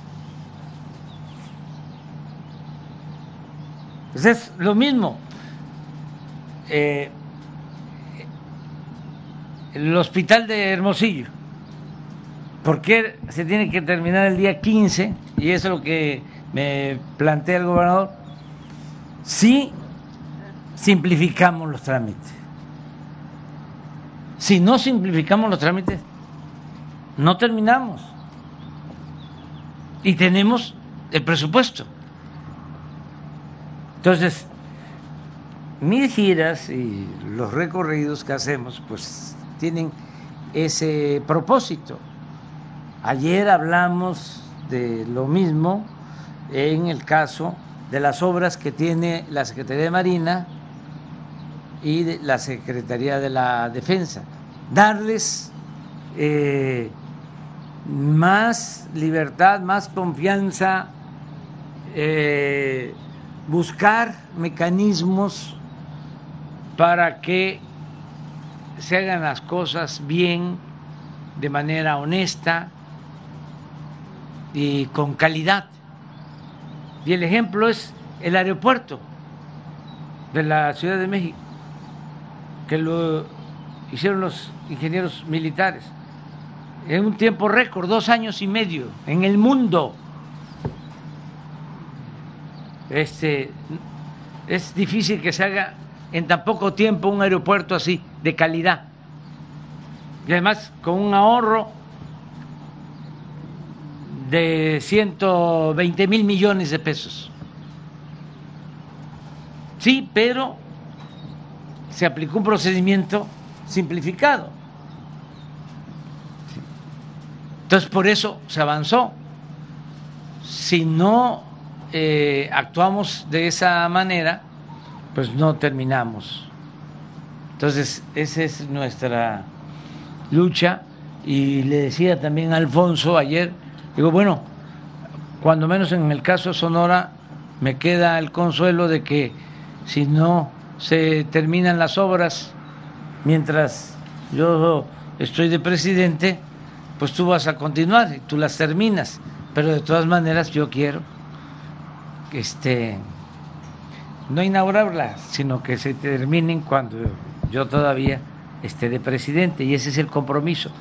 O sea, que lo de Guaymas se termine a finales del año próximo, que eh, la carretera esta de Yécora hacia Guaymas el, en diciembre del año próximo, que la carretera a, a es de la frontera de Agua Prieta a Bavispe en diciembre del año próximo, que se termine por fin la carretera este, hacia Nogales, que ya se está trabajando. ¿sí? En eso me da pena. ¿sí? Era para abril o para mayo, pero de este año. Sí. Entonces, ya lo primero que le pregunté a Alfonso es que si se estaba trabajando, ya se resolvió el problema legal este, y ya se está eh, trabajando en la carretera. Quiero que también para diciembre ya quede eh, liberado el centro de Nogales con la nueva vía y no solo que quede liberado, sino que podamos llevar a cabo un desarrollo urbano especial en Nogales, y así el sistema de salud completo, todos los centros de salud, hospitales, con médicos, con especialistas, con medicinas, con estudios clínicos, gratuito garantizar el derecho a la salud. No solo eh, lo que llaman eh, el cuadro básico de medicamentos, todos los medicamentos. Ese es un compromiso. Eso lo tenemos que tener también para diciembre, a más tardar. No, primer trimestre habíamos quedado del año próximo sobre todo para quienes no tienen eh, seguridad social, aquí, en el caso de Sonora. Y tenemos los recursos para eso. Eh, decirle... Es que ya no quiero decirlo, me da pena, pues, porque La verdad, este, es una ineficiencia supina mayor. Entonces, voy a ahora a informarme y a que lo más pronto posible se termine. Ya se están trabajando. Este, la vez pasada sobrevolamos esa zona que fuimos a Nogales y ahí en la zona de las curvas, ¿cómo le Las curvas de Quijano, de Quijano. Las curvas de Quijano. Ahí, sí, ya se está trabajando. Pero voy a ver. Sí, eh, bueno, eh, comentarle, presidente, la, otra, la última vez que hablamos quedó pendiente lo de la huelga en Acosari. Eh, decirle que justamente esta semana ya se resolvió en definitivo, ya se garantizó el pago del reparto de utilidades justamente para los trabajadores de la metalúrgica de cobre, ¿no? Este que es un, es un tema que había quedado más o menos abierto. Entonces, muchas gracias por su intervención en particular. Señor presidente, en el tema de la democracia participativa y más o menos en el entorno de la propuesta de reforma político-electoral eh, que su gobierno está planteando, hay un tema que los ciudadanos y los ciudadanos de Sonora en particular le queremos eh, plantear. Mire, eh, hace poco más de un año, eh, personalmente emprendí una eh, causa ciudadana, como se le llama, en una plataforma eh, donde se reúnen firmas que se llama change.org. Eh, la petición en particular es, era eh, y sigue siendo eh, reunir firmas para solicitarle a la Cámara de Diputados que proceda con el juicio de desafuero para la senadora Lili Telles.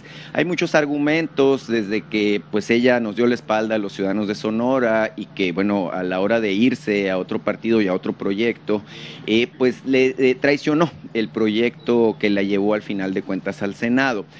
a la fecha hemos reunido 185 mil firmas eh, y existe la determinación de llevar esta petición ante la Comisión de, de, Instrucción de la Cámara de Diputados. Ahora, sabemos que no existe un antecedente jurídico, que no existe tampoco un camino legal eh, para lograrlo eh, y que, bueno, usted este, valientemente sí accedió a que la figura del presidente fuera sometida a la consulta y a un eventual proceso de revocación. Lamentablemente los ciudadanos eh, nos hemos dado cuenta que no tenemos esas herramientas en el caso de los legisladores, sean senadores, diputados, diputados locales, alcaldes o gobernadores. La pregunta en específico, señor presidente, después de toda esta explicación, es si habría todavía espacio y sobre todo si habría la determinación de parte de su administración y de quienes están promoviendo esta reforma electoral de incluir la figura de la revocación. Mire, mm, a los sonorenses no nos gusta eh, muchas cosas, ¿no? Pero no nos gusta la grosería, no nos gusta la gente malagradecida, no nos gustan los traidores tampoco. Entonces, en particular, en el caso de esta persona, así lo hemos señalado. Sin embargo, se repite esta situación, hay senadores o diputados que chapulinean de una bancada a la otra a conveniencia y entonces sí como que los ciudadanos estamos un poco bastante cansados de que existan este tipo de distorsiones en el ámbito de la política. Entonces, plantearle y preguntarle en particular si habría de parte de su parte pues interés, compromiso, idea de buscar este incluir esta figura revocatoria hacia hacia el resto de quienes son electos. Gracias, señor presidente. Bueno, es muy importante eh, lo del arreglo de la huelga, del emplazamiento a huelga de Nacosari. Es algo que amerita un comentario porque se portaron bien de la empresa y también los líderes eh, del sindicato. Y estamos hablando del sindicato minero y ese contrato eh, por decisión de los trabajadores tiene que ver con el sindicato de Napoleón Gómez Urrutia. Y la empresa es Grupo México. O sea que estaba este un poco este, complicado el tema, pero los dos se portaron muy bien, tanto la empresa como el sindicato. Y lo mejor fue que se arregló en beneficio de los trabajadores. Eh, los trabajadores mineros eh, son de los trabajadores que más obtienen reparto de utilidad cuando le va bien a la minería afortunadamente en los últimos años eh, ha, ha, habido mm, buenos precios para eh, metales, para minerales. Y esto le permite a los trabajadores tener reparto de utilidades. El caso de Cananea fue bueno el reparto de utilidades para los trabajadores y también hay un plan especial de atención a Cananea, que es como nuestro santuario en la lucha de los trabajadores de México, por lo que significó esa huelga de Cananea, que fue de los movimientos precursores de la Revolución Mexicana. Entonces, hay un programa integral que tiene que ver también con salud, que tiene que ver con la atención a los eh, trabajadores pensionados, con una serie de acciones que se están llevando a cabo. Y Nacosari lo mismo, eh, tengo la información que se llegó al acuerdo de entregar eh, como eh, anticipo o de manera provisional 300 mil pesos de reparto de utilidad por trabajador. Y aceptó la empresa, porque en el caso de Cananea el reparto de utilidad fue mayor, aceptó la empresa que el SAT, que Hacienda, haga una evaluación para ver exactamente cuánto fueron las utilidades. Y esto pues yo lo celebro y lo reconozco a la empresa y también reconozco que los trabajadores hayan este, aceptado este acuerdo, que tengan confianza que se va a hacer el estudio para eh, definir cuánto es lo que en realidad les corresponde de reparto de utilidad y otras acciones en beneficio de este Nacosari que se acordaron. Acerca de lo segundo, yo pienso que en cada eh, estado se puede legislar para que se establezca un mecanismo de revocación de mandato. También puede hacerse una reforma a nivel constitucional, nacional. Ya va a corresponder a otros. Nosotros ya eh, lo que queríamos era que quedara ya establecido, eh, primero, quitar el fuero al presidente. Y eso ya está. El presidente, a mí, se me puede juzgar por cualquier delito y en funciones. Antes no. Solo se podía juzgar al presidente por traición a la patria y ahora se le puede juzgar por cualquier delito como a cualquier otro ciudadano. Ese fue mi compromiso y ya se hizo la reforma constitucional y lo de la revocación del mandato, que sí en la ley que se está presentando, en lo electoral, lo que se busca es reducir el porcentaje de participación, que no esté tan alto, que no sea el 40%, que sea menos, para que este, sea vinculatorio. Si eh, la gente dice ya no queremos a este servidor público mm, para afuera, porque el pueblo pone y el pueblo quita. Lo otro tiene que ver también, y eso es muy importante, con la moral, que no es como pensaban algunos que era un árbol que daba moras. No, es algo que tiene que ver con principios, con ideales. Si una eh, persona, un servidor público, no actúa bien en estos tiempos, le va muy mal. Antes hasta le aplaudían. Se recomendaba eh, aprovecha tu oportunidad, no seas tonto, este, sal adelante, sin escrúpulos morales. Estudia para que cuando seas grande seas como don fulano,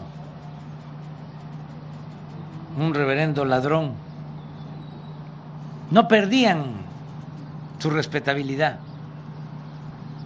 Ahora no, ahora es distinto. Ya el corrupto está estigmatizado. El falso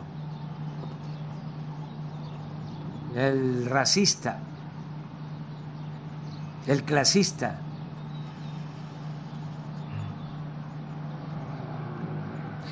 el incongruente. Entonces, que cada quien se haga responsable de sus actos. Y la gente, yo estoy muy contento porque está muy despierta, muy avispada, sabe muy bien lo que significa una cosa y lo que significa otra. Ya no se deje engañar ya no van a poder estar engañando a la gente, eh, como decía eh, el presidente Lincoln, al pueblo se le puede engañar una vez, dos veces, pero no se le puede engañar toda la vida.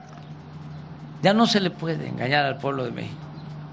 A nosotros todos los días ataques y ataques y ataques.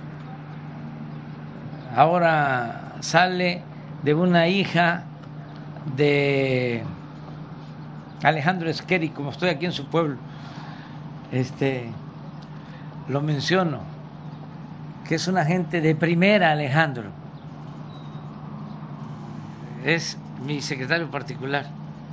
Y su hija, pues, estudió y tiene un trabajo en Houston y compró una casa, un departamento, pero modesto.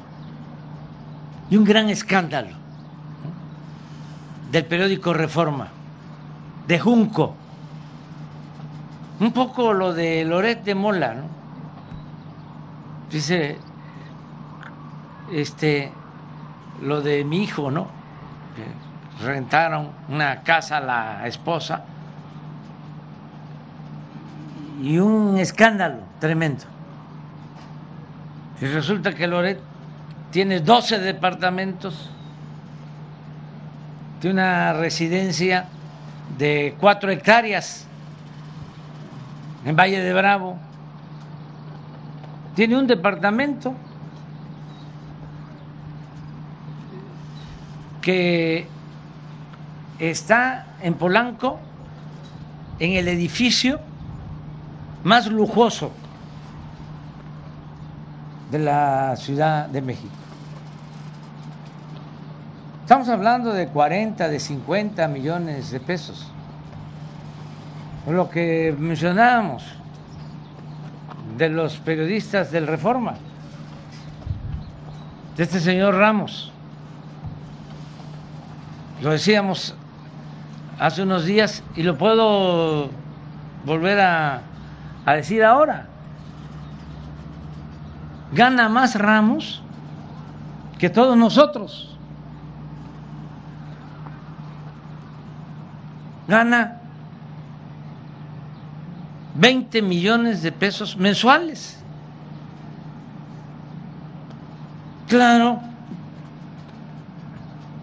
que no nos ve con buenos ojos. Si sacamos la cuenta de cuánto ganamos aquí, a, lo mejor no le llegamos todos, incluyendo los compañeros camarógrafos, fotógrafos. No le llegamos. ¿Qué es, pues? una eminencia mundial, 20 millones al mes. Ah, hay que ver. ¿Por qué le pagan tanto? ¿A quién defiende? ¿Qué representa? Entonces, que me diga el señor Junco, el dueño del Reforma, si no tiene propiedades en Houston, en Texas. Así como se las pedía Loret y no quiso decirme, pues llegaron los informes al palacio porque ahora ya no tenemos nosotros espías, ya desapareció el CISEN, no andamos escuchando conversaciones de nadie ni espiando a nadie, no hay espionaje, pero sí hay inteligencia porque la gente nos lleva mucha información. Entonces, nos eh, atacan todos los días. Ocho columnas. Reforma. Bueno, Washington Post, New York Times, Wall Street Journal, Financial Times. ¿Y qué pasa? Nada. Porque esto ya cambió. Antes así dominaban. Ahora, afortunadamente, existen las benditas redes sociales, la gente se informa y sí hay eh, robots, bots en las redes sociales, en Twitter, este, hay muchas cuentas falsas. Bueno, al mismo Loret sacó tirando aceite de que era el de los 10 periodistas del mundo más vistos en redes sociales. No sé si sea cierto, no me consta, pero se hizo un estudio y resultó que la mitad de los seguidores eran bots. Eso lo tienen que aclarar.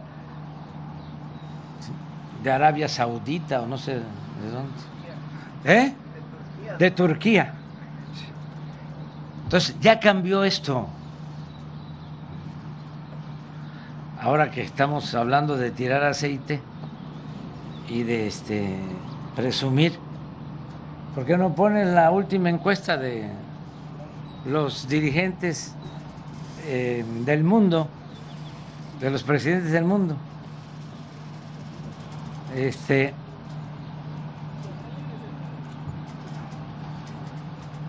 estamos en segundo lugar, no podemos este, está durísimo este Modi, el de la India, no baja. Es solo en una ocasión eh, estuve arriba de él, medio punto.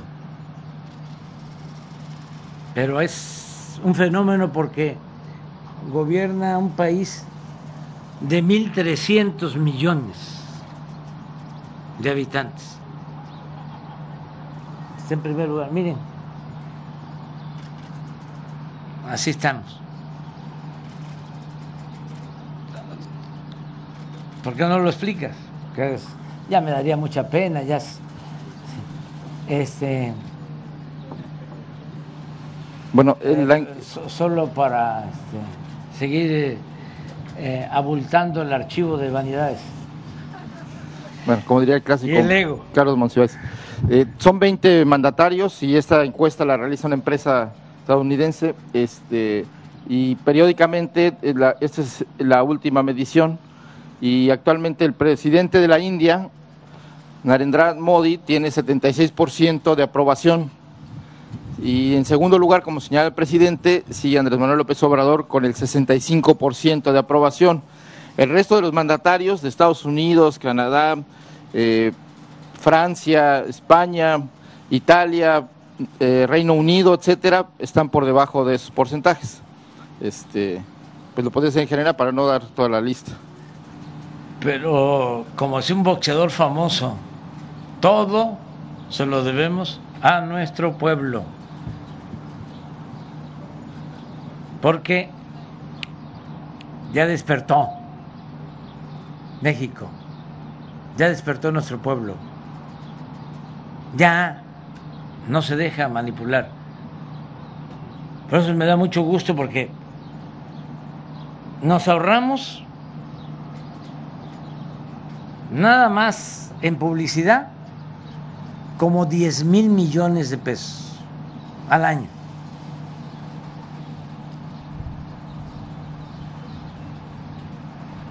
Como 10 mil en publicidad, pero no era eso el gasto mayor.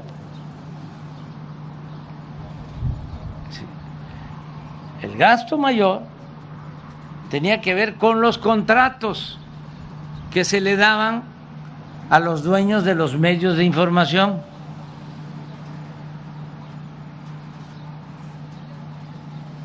Dueños de medios de comunicación que se les daban contratos para hacer pistas de aterrizaje. Los dueños de medios de comunicación que se les daban contratos para administrar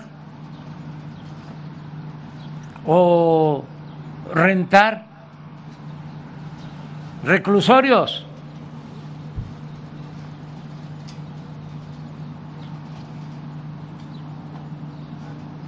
Etcétera, etcétera, etcétera, etcétera. Entonces, pues sí, eh, vale la pena, ¿no? Aguantar. Y más si no tiene efecto, porque antes había que darles, porque si no se les daba, acababan con cualquier servidor público. Claro, si no había autoridad moral y si no había autoridad eh, política. Entonces, vamos bien, ya no vamos a seguir.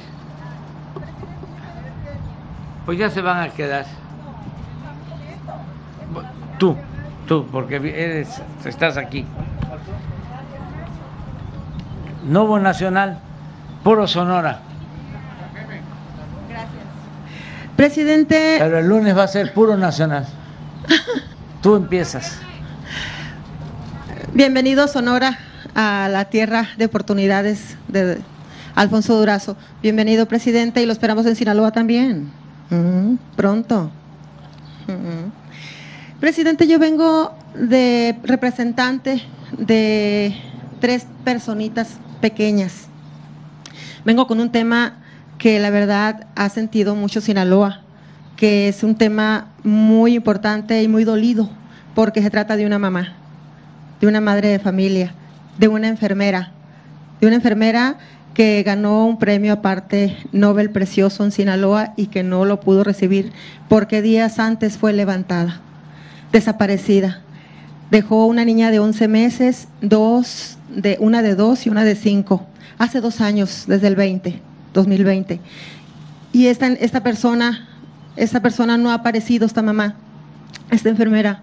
Sinaloa ha unido muchas fuerzas en todo lo que se dice en cuestión de estar haciendo, pues, mucho llamado, mucho suplicar para que la regresen a esta madre de familia, a esta enfermera, una joven preciosa y con gran corazón, nunca era demasiada entregada a sus hijas, salía del trabajo, de enfermería y estaba en la cuestión del COVID y no regresó esa tarde, no regresó y dejó a sus tres niñas y ha sido un sufrir de muchas personas que la adoraban y la querían bastante. No en vano fue ese premio tan importante en medicina allá en Mazatlán, Sinaloa. Se trata de Glorimar, Glorimar López, donde esta mujer, esta hermosa mujer, dejó desgraciadamente a tres niñas. Vengo de embajadora de ellas, porque es un sentir y es un abrazarse y es un sentir muy fuerte, presidente, pero no se sabe qué hacer, cómo lo puede ayudar, cómo se puede hacer, así como en el caso de, de Nuevo León con Devani, ¿Cómo se puede hacer acá para apoyar a esta familia, a sus papás que están a cargo de estas tres niñas? los papás, esta padre de familia de dos mujeres nada más, así dos hijas y una desaparecerle y dejarle tres niñas ahí desde hace dos años. ¿Cómo se puede hacer? ¿A quién se le puede ayudar? ¿A quién, ¿Cómo se le puede ayudar? La pregunta es, ¿qué puede hacer usted, presidente, por estos papás que sufren muchísimo y estas tres chiquititas que la verdad, pues lo arropan con ese cariño, ese llorar casi diario por su mami y no aparece su mami y no va a aparecer su mami para como vemos las cosas. ¿Qué se puede hacer ahí? Ese es uno de los comentarios. Otra situación es que también hay un tema muy importante en Sinaloa que se trata de la cuestión del asesinato de nuestro compañero, de nuestro compañero eh, Jesús eh, Ramírez, el cual pues no sabemos qué sucede quién dice la verdad o cómo se puede solucionar esto o qué se puede hacer. Los periodistas de Sinaloa estamos pues muy dolidos también por esa situación y, y, desgraciadamente donde quiera en todo el país la cuestión de la desaparición de los periodistas, el asesinato de los periodistas es un problema fuerte, es un problema que vivimos día con día, incluso yo como persona, como periodista, desgraciadamente desde hace tres años, así estoy, mi vida, mis dos hijas, que a veces pues, pues desgraciadamente me, no sé si, por ejemplo, ahorita que estoy acá acompañando gustosamente en esta gira, cómo regresar, regresaré bien, estaré bien. Desgraciadamente así estoy viviendo este problema yo también de, amenaza, de inseguridad, de miedo, de pánico. Es horrible, presidente. Los, los, periodistas sufrimos esto, algunos y otros. Yo quisiera que usted le dijera en Sinaloa también y en todo el país a los periodistas. Yo una vez le pregunté hace tres años a usted qué va a hacer, cómo me va a cuidar, cómo nos cuida a los periodistas. Usted dijo que abrazándonos. Yo lo recuerdo bien y usted también. Pero hay una situación aquí. ¿Cómo puede hacer que los mismos periodistas, yo quisiera que ya no dijeran que no los cuidan, que ya no los puede proteger este gobierno? Yo quisiera que usted le comentara a los periodistas del país y en Sinaloa de qué manera se les puede ayudar, porque ellos dicen que no existe la ayuda, no existe el apoyo y, y, están dolidos porque mientras que allá la Fiscalía Federal dicen que ya dieron con el móvil del asesinato de Jesús eh, en la fiscalía acá mismo de, Sara Brune dice que no hay todavía resultados. Se descarta, dice la Fiscalía Federal, que sea un ejercicio periodístico a la causa de su asesinato. No sabemos qué hacer, no sabemos qué pasa, no sabemos qué sucede y qué manera lo puede decir ustedes acá, porque agradezco, agradezco a usted, agradezco a Jesús, Jesús Ramírez, agradezco a a usted en su gobierno que me siento protegida, gracias a Dios, me siento apoyada y le agradezco en nombre de mis hijas, en nombre de mis dos hijas. Yo ahorita no sé qué sucede, yo paso, cruzo después de la gira con usted a Sinaloa y ojalá que pues que Dios me cuide, porque está difícil, está dura la tacuachada, como diría yo por allá en Sinaloa, está el cascabel a todo lo que da y está difícil muy difícil allá en Sinaloa la cuestión de la seguridad en los periodistas. Rubén Rocha y, también el secretario Insunza le echan muchas ganas, nos quieren apoyar, pero también le falta la voz de usted que le diga cómo, a dónde se deben de acercar, porque yo sí me siento de una manera que deseo que usted les diga a ellos, pues están muy molidos, muy dolidos y muy desesperados los periodistas de Sinaloa, es la verdad. Esa es una de las cuestiones de las preguntas. ¿Qué va a hacer por Glorimar? Que está difícil el problema de las tres niñas y sus papás que ya están muy mayores, difícil, difícil, y está llevando esto una cosa fea. Esos dos temas y un tema que le tengo para el secretario de también, si me puede, si me permite, una pregunta para el secretario de Guardia Nacional. Un momentito más, si me, por favor. Sí, nada más. Mira, eh, estamos haciendo todo para garantizar, como ya lo dije, la seguridad hay un mecanismo de protección a periodistas, eh, el que lo solicita eh, se le otorga porque es amenazado, porque siente que está en riesgo su vida. Hay muchos periodistas que están en ese mecanismo de protección especial que lo otorga el gobierno federal. Yo estoy. ¿Tú estás? Yo estoy incluida en el mecanismo y desde que estoy incluida en el mecanismo, sí siento miedo de repente ahorita, por ejemplo, o algo, le pedí ayuda a seguridad para poder estar acá en este estado, eh, gobernador de su estado, eh, está enterado allá también el, el gobierno de Sinaloa, que estoy aquí en Sonora eh, desgraciadamente, pues son diferentes jurisdicciones y no pueden entrar los escoltas, no pueden entrar las personas para acá. Pero aquí ustedes me siento agradecida, han estado pendientes de mi persona ahorita en estos momentos me siento bien, pero hay muchos que no se sienten bien, inseguros y todo eso. Sí. Y quisiera que usted los invitara a acercarse, porque Sí. no es en vano esto. Que, que busquen este, el mecanismo, está abierto de protección y lo vamos a seguir mejorando. Eso es una ayuda, es un- una obligación que tenemos. Eh, en el caso del compañero que asesinaron en Culiacán, Jesús Ramírez. sí, ya tenemos avanzada la investigación, hay un equipo especial trabajando. Y eh, lo mencionaba, eh, casi en todos los casos eh, se tiene identificado a los responsables, ya hay órdenes de aprehensión, en otros casos están en la cárcel. No sé si puedan poner lo de ayer. Sí, nada más para ver el caso del compañero. Sí, eh, sí. Él era una gente cercana incluso a nosotros, o sea, simpatizante, vamos a decir. Sí, muy Sí. querido por varios Sí. compañeros federales, Sí.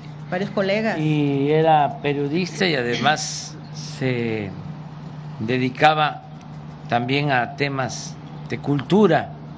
Sí. Entonces estamos trabajando en eso. Y acerca de El lo de la eh, compañera, sí, Ajá. me gustaría que platicara ahorita, ahora, terminando, con Rosa. Isela, Sí, para ponerse de acuerdo. Mira.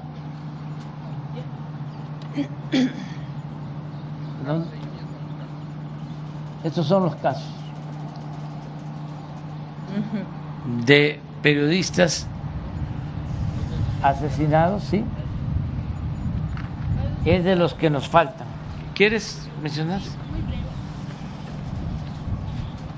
Sí, efectivamente. Buenos días, con su permiso, señor presidente. Eh, está muy avanzada la investigación eh, de este lamentable asesinato de un compañero periodista del estado de Sinaloa. Ya hay un móvil, ya hay definidos quiénes son las personas, ya hay órdenes de aprehensión y se están siguiendo las investigaciones para dar con ellos. Evidentemente que por la propia secrecía y el cuidado del proceso se está eh, en espera pues de cumplimentar estas órdenes de aprehensión, pero como aquí se ha dicho, no habrá impunidad en este caso. Y por supuesto también en lo que nos ha instruido el señor presidente, estaremos ahora hablando del apoyo para las niñas y la investigación que usted aquí solicita y también eh, esperamos pronto dar los resultados que amerita para que no haya impunidad en el caso que usted pregunta. Muchas gracias, secretaria. Muchas gracias. La siguiente, rapidita. Sí, El secretario, para el secretario de la Guardia Nacional. Presidente, al comandante de la Guardia. al comandante. Bueno, O, o al secretario de la Defensa. al secretario de la Defensa. Ah. Ok. A ver, venga. Es un caso para todos, porque la verdad, presidente, han pasado administraciones los adversarios, ejemplo, de los dos partidos, siempre. Y antes era eh, federales de camino, antes era otras cosas, los oficiales. Hacían de las suyas. En esta administración, presidente, la verdad, eh, la gente sabe, la gente sabe que puede confiar en esta administración, en cada uno de ustedes, caballeros, en cada uno de ustedes también, señora hermosa. Y la verdad, se está viviendo algo muy fuerte. A mí me han llegado a mi correo y a la cuestión de la página y todo eso, peticiones de que yo se lo haga a ustedes esto. No se vale que ahorita que, bendito Dios, y ayer me tocó ir al súper y encontré unos señores mayores em- paqueteando el mandado y cositas así. Y me dio mucho gusto ver a mis viejecitos chulos, felices y contentos. ¿Por qué? Porque ahora ya tienen que comer. Gracias, como dicen él, ellos. Se lo voy a decir como dicen ellos, ¿eh? Así se lo dicen. A mi tío, a mi tata y otros a mi padre. Así dijeron ahí. Y son, me tocó ver a tres personas mayores, uno hasta enfermito de un ojito y así, y me dicen, no, aquí estoy porque si me quedo en casa me enfermo, pero yo tengo mi comidita, yo tengo lo que gracias a Dios nunca he tenido, ya no vivo de mis hijos, ya no vivo de nadie ni de estar pidiendo a nadie. La señora mayor se puso a llorar, pues así.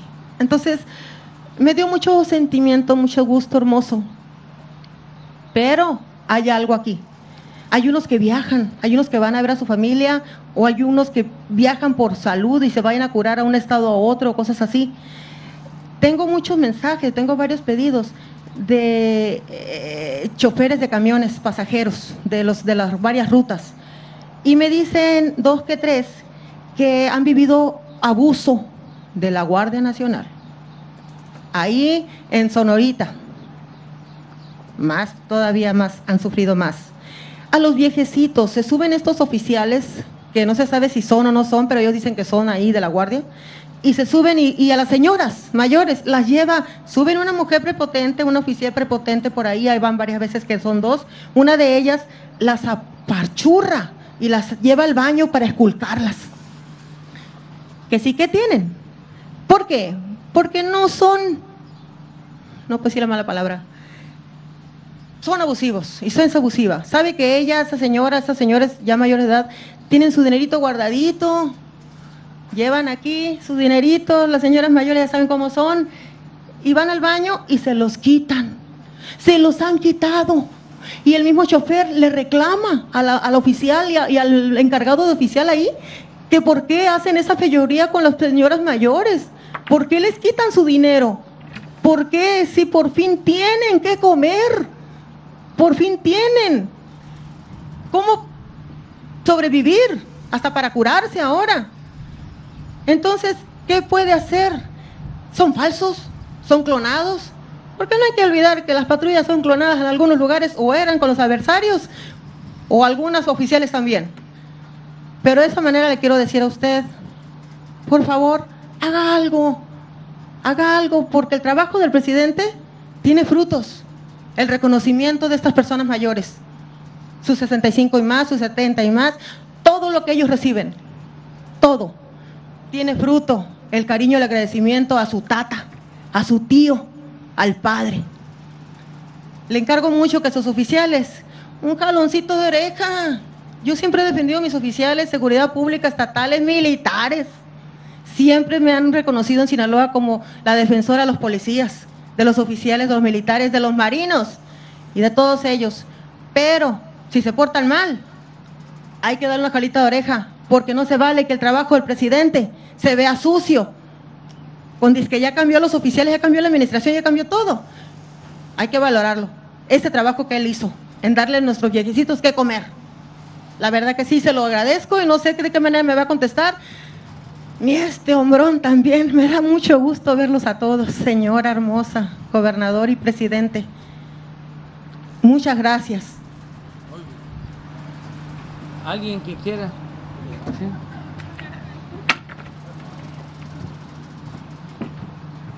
Con permiso, señor presidente. Bien, eh, sobre esta pregunta, eh, efectivamente desde que se integró la Guardia Nacional, una institución que a través de estos años eh, pues se ha ido conformando y fortaleciendo. Eh, se, incrustó en esta guardia personal de, la, de lo que era la ex policía federal. Eh, y principalmente en los que se encargan de la seguridad de carreteras, que son quizás los que usted está refiriendo. sí, a través de estos años eh, hemos, se ha recibido una serie de quejas similares en cuanto a la actuación de este personal que se encarga de patrullar, de dar seguridad en, todas las carreteras del país. Eh, en base a esas eh, quejas, a esa cantidad de quejas, se hizo un programa en el cual hay una sustitución de personal. es decir, personal que viene de procedencia militar o naval, eh, personal que es dado de alta ya en la nueva Guardia Nacional, se está capacitando, está recibiendo un entrenamiento específico para hacer esa función de seguridad en carreteras. Y hemos ido poco a poco este, sustituyendo a este personal en los estados. Eh, llevamos eh, o le dimos prioridad a los estados donde hay mayor presencia eh, delincuencial, donde necesitábamos asegurar que la parte de carreteras, de seguridad de carreteras, fuera un complemento del trabajo que se está haciendo en, los estados. Aquí, este, en lo que es Sonora y Sinaloa son los estados que, que próximamente estaremos relevando a, las personas que están de responsables de esta actividad y, también se cambia los procedimientos de actuación. Eh, ya no una patrulla con uno o dos elementos, no, sino un, una base eh, que esté conformada mínimo con dos o tres vehículos, dependiendo de, horas de operación, de áreas de operación, para que eh, evitemos pues eh, cosas que, caen en corrupción o también que se garantice la seguridad de este personal que anda en las carreteras a todas, a todas horas. Entonces, e, ese es el, programa que tenemos dentro de este proceso de fortalecimiento de la Guardia Nacional. Bueno, ahora sí ya, porque son 25 para las 12 de allá de, de la Ciudad de México. Aquí 25 para las 10. mañana. Pero, ah, perdón, el lunes, sí. Pero además nos vamos a estar viendo, vamos a la gira ahora. Vamos a, este, sí, sí, hasta Mesa Colorada. Sí, este. Rubio, el republicano Marco Rubio dice que Biden va a invitar a Cuba. ¿Usted sabe algo? ¿Le dijo algo el senador que habló con usted, Cristo Perdó, del pasado miércoles? Estamos hablando, estamos eh, platicando. Este, eh, yo creo que para el lunes o martes yo ya voy a poder informarle al pueblo. ¿Después ha tenido comunicación? ¿Después de esa conversación o ya no? Se tiene comunicación este, sobre este tema y otros y lunes o martes hablamos sobre el, tema. Porque no es que hay quienes quisieran eh, que no se llegara acuerdos, apuestan a eso, a que nos peleemos, a que haya confrontación. Nosotros le tenemos mucha confianza al presidente Biden. Y él nos respeta, así como nosotros lo respetamos.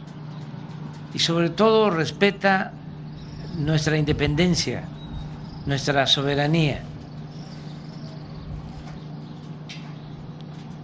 Y conoce bien lo que establece la Constitución. El presidente de México tiene que ceñirse en materia de política exterior a principios como no intervención como la autodeterminación de los pueblos. ¿Y de dónde viene eso?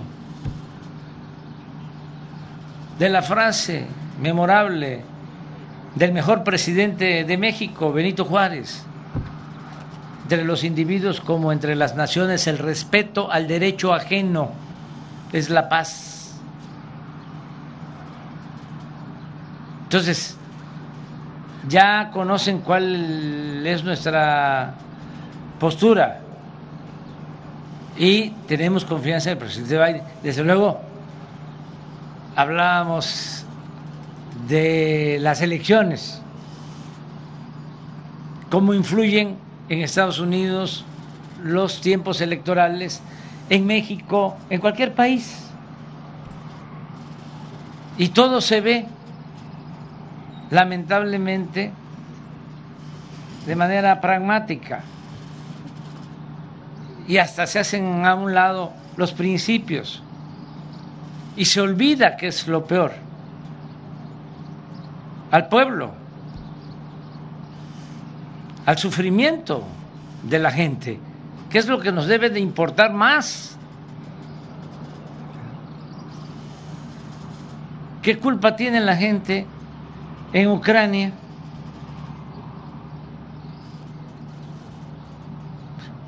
En el mundo de la guerra. ¿Quiénes son los responsables? por los dirigentes del mundo que no supieron evitar la guerra, agotar el diálogo. La política, lo he dicho muchísimas veces, se inventó para evitar la guerra.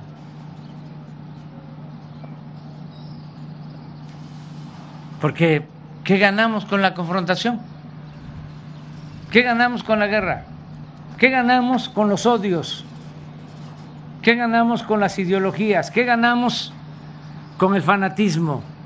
¿Con el dogmatismo? Los pueblos pueden ganar los de las élites, del poder económico, del poder político, pero no los pueblos. Nosotros tenemos que buscar la hermandad, la hermandad en toda América y en el mundo. Y ese es nuestro planteamiento.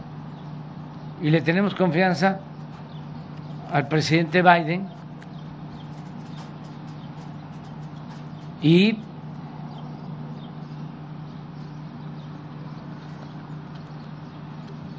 sabemos eh, siempre reconocer a quienes eh, actúan de buena fe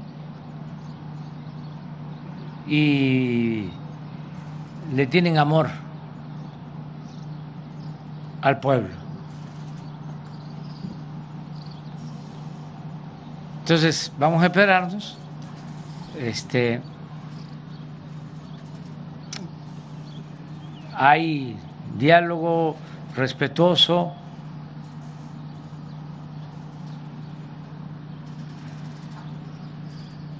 ¿De qué partido es el señor ese? Y es que republicano. Ah, senador. Sí, vamos a esperarnos, lunes o martes. Lunes o martes